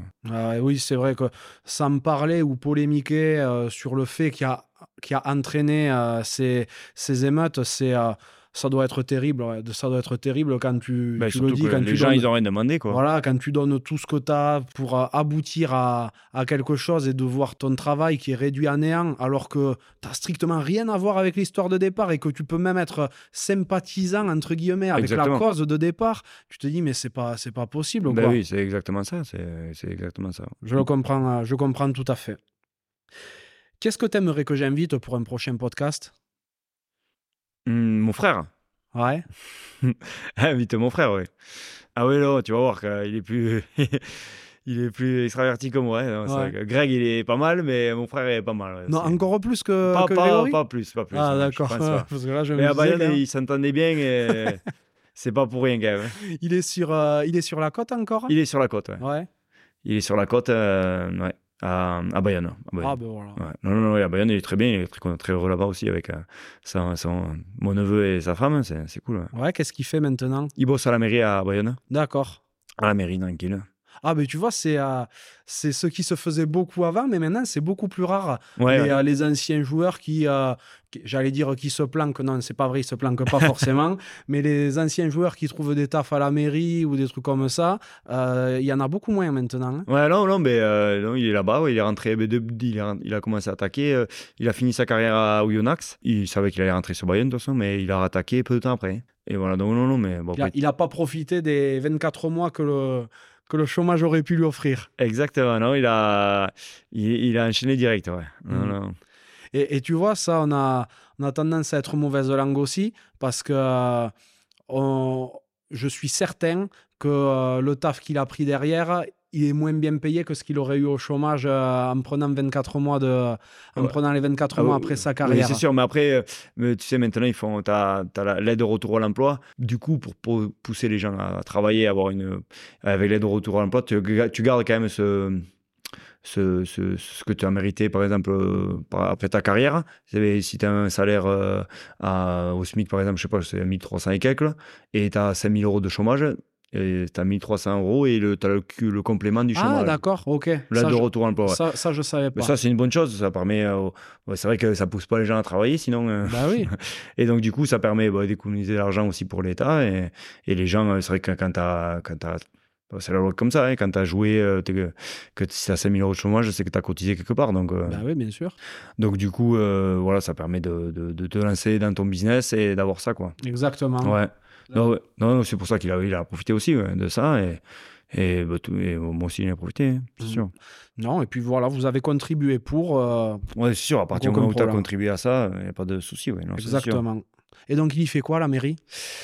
Tout ce qui est logistique, il fait le tour des écoles, tu sais, euh, euh, il chapeaute un peu les agents qui travaillent, euh, voir le matériel qui manque, des trucs comme ça. Je pense qu'il t'en dira plus. Ah, donc il, travaille quand même, quoi. Il travaille, C'est pas une planque. Non, non, non, il travaille, il se lève tôt le matin, il commence tôt. Hein. Ah, c'est. Il finit tôt aussi, des fois. non, non, non, non, après, non, c'est, c'est, c'est, pas le privé, hein, on va pas dire ça. Hein, il, va rigoler quand je vais dire ça. c'est pas le privé, c'est sûr, hein, mais bon, c'est, c'est, un fonctionnaire, c'est comme ça. Je, je, fais exprès de mettre quelques pièces pour qu'il ait de quoi te répondre après, tu vois. Non, c'est sûr que. bon, et euh, tu pensais à qui d'autre? Euh, qui c'est que tu peux Christophe, tu pourrais lui faire. Euh, Christophe, ouais. Il va falloir aller dans, dans ah, le 66. Dans le 66, ouais.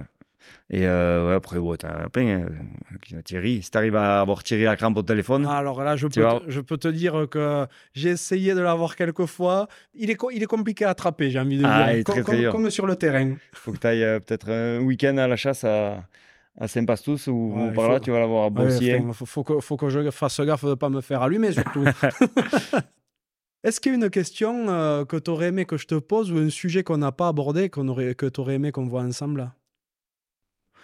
Non, peut-être euh, insister plus sur les, jeunes maintenant avec le rugby, là, qu'ils fassent euh, plus de formation, et, tu vois, un truc comme ça. Ouais, c'est vrai que insister là-dessus parce que voilà, moi, quand j'y repense, comme je t'ai dit, j'ai eu pas mal de chance de parce que tout s'est goupillé euh, dans le bon sens pour que ça marche pour moi, mais il y en a plein où ça marche pas pour eux. Quoi. Donc du coup, c'est vrai que continuer, privilégier, privilégier les études et, et faire des formations pour préparer son avenir, c'est quand même le, plus important, je pense, hein, dans, dans, dans, la carrière d'un de, jeune rugbyman. Quoi. je pense que c'est ça le plus important. Et, voilà, c'est ça que. On insister là-dessus. En plus, c'est vrai que toi, bon, euh, on parle presque d'une autre vie hein, maintenant parce que tu es, es, passé pro en 2005, ça fait 17 ans aujourd'hui. Ça paraît tellement proche, mais dans, à l'échelle du rugby pro, c'est super loin. À cette époque-là, euh, il y avait un, euh, un, vrai discours un petit peu hypocrite hein, autour, de, autour des études, ah parce que les clubs euh, disaient qu'ils tenaient vraiment à ce que les joueurs qui avaient un petit potentiel continuent les études à côté, mais c'était dans la réalité des faits, ils n'en avaient rien à cirer tant ah que tu étais bon sur le terrain. Quoi. Ah mais aujourd'hui, je pense qu'il y a encore en grande partie cette hypocrisie parce que ce qui les intéresse, c'est que les joueurs soient efficaces sur le terrain. Mais il y a quand même des obligations euh, maintenant avec, euh, avec, euh, ben avec le double projet, avec le travail que fait Proval aussi, au travers des, des formations qu'il propose, tout ça. C'est plus autant un euh, un, désert que ça pouvait l'être à ton époque. Ouais, non, non, c'est vrai que là maintenant on est bien suivi. Proval, euh, pour les, il nous incite vraiment euh, à, faire des formations et c'est ça qui est, c'est ça qui est bien. Maintenant aujourd'hui, t'es pas, t'es plus laissé à, l'abandon, c'est ça qui est, c'est bien. Et j'ai envie de revenir sur un truc aussi parce que j'y pense maintenant, mais qu'au début j'ai commencé ma carrière, quand j'ai joué avec Patrick Furet et on faisait tout le temps les mêmes échauffements, tu sais, autour du terrain. Et, il nous disait, à nous les jeunes, allez les gars encore 10 ans à faire ça. oh, c'est vrai que tourner autour du terrain, c'était pas très, très bandant, quoi. On va dire ça comme ça, tu vois. Il disait, allez, les gars, plus que 10 ans, les mecs. Moi, c'est ma dernière année, c'est bon, c'est fini. et c'est vrai que des fois, quand je jouais, quand pendant ma carrière, je, je me rappelais que j'avais plus trop envie, tu vois. Je me disais, putain, il, a raison, il avait raison, ce con de Patrick. Sauf que ça a duré un peu plus de 10 ans. Ah ouais, ça a duré un peu plus de 10 ans, ouais. Non, c'est vrai que. Allez, plus que 10 ans encore, les gars. Mm. et c'est vrai que Patrick Furet, ben, c'était un, un, super deuxième ligne. Hein. Ah oui, non, mais j'avais joué avec lui à Tarbes, là, quand, il a fini. C'était ouais. ouais c'était un bon bout en train aussi. Ouais. Ah non, mais c'était un super joueur. Hein. Bah, humainement, un très très bon aussi. Bon, Lolo, merci pour ce moment. Euh, ben, je vais te laisser euh, reprendre ta vie normale parce que tu as une boîte à faire retourner quand même. Ah ouais, j'y vais là d'ailleurs. je, vais, y aller parce que j'ai un cours après. Aïe. Bon, ben, euh, ouais, vraiment merci pour ce moment. Je suis, je suis trop content. Je me rappelle de, de cette époque où les, les, petits jeunes, les 88, tout ça, 88, 89, on, on vous regardait, vous, les 86, 87 qui étaient en train de, de cartonner. enfin, vous, vous représentiez l'espoir pour nous tous, tu vois. On vous voyait comme des exemples. Et puis, euh, tout ça derrière, tu l'as confirmé. Tu as réussi une, une carrière magnifique. Euh, et puis maintenant, tu as une, une reconversion des, des plus exemplaires. Donc, euh, ben, je suis vraiment ravi de t'avoir revu après tout ce temps. Je vais te souhaiter euh, toute la réussite que je peux te souhaiter, autant familialement, où je comprends bien que tu prends euh, un énorme plaisir actuellement, qu'au niveau de, de, ta salle, peut-être de tes salles dans, dans un certain temps. Puis voilà, je peux que inviter les gens qui sont dans le, dans le coin à faire un tour du côté de CrossFit Board. Voilà, c'est ça, oui, c'est ça. ah, mais ça m'a fait très plaisir aussi, Johan. Merci, merci à toi de m'avoir sollicité. Longue vie à la cravate, c'est super. merci, à bientôt Lolo. À bientôt. Ciao. Merci d'être encore là et d'avoir écouté cet épisode jusqu'au bout. J'espère vraiment qu'il vous a plu. Si tel est le cas et que vous souhaitez soutenir un podcast totalement indépendant, n'hésitez pas à rejoindre le club La Cravate en adhérant via le lien que vous trouverez en description de l'épisode. Et comme d'hab, n'oubliez pas d'aller noter le podcast 5 sur 5 sur Apple Podcast, Spotify ou la plateforme où vous l'écoutez et à le partager autour de vous. Si vous me cherchez, vous trouverez facilement la cravate sur Instagram et sur LinkedIn. A très bientôt pour un nouvel épisode de La Cravate.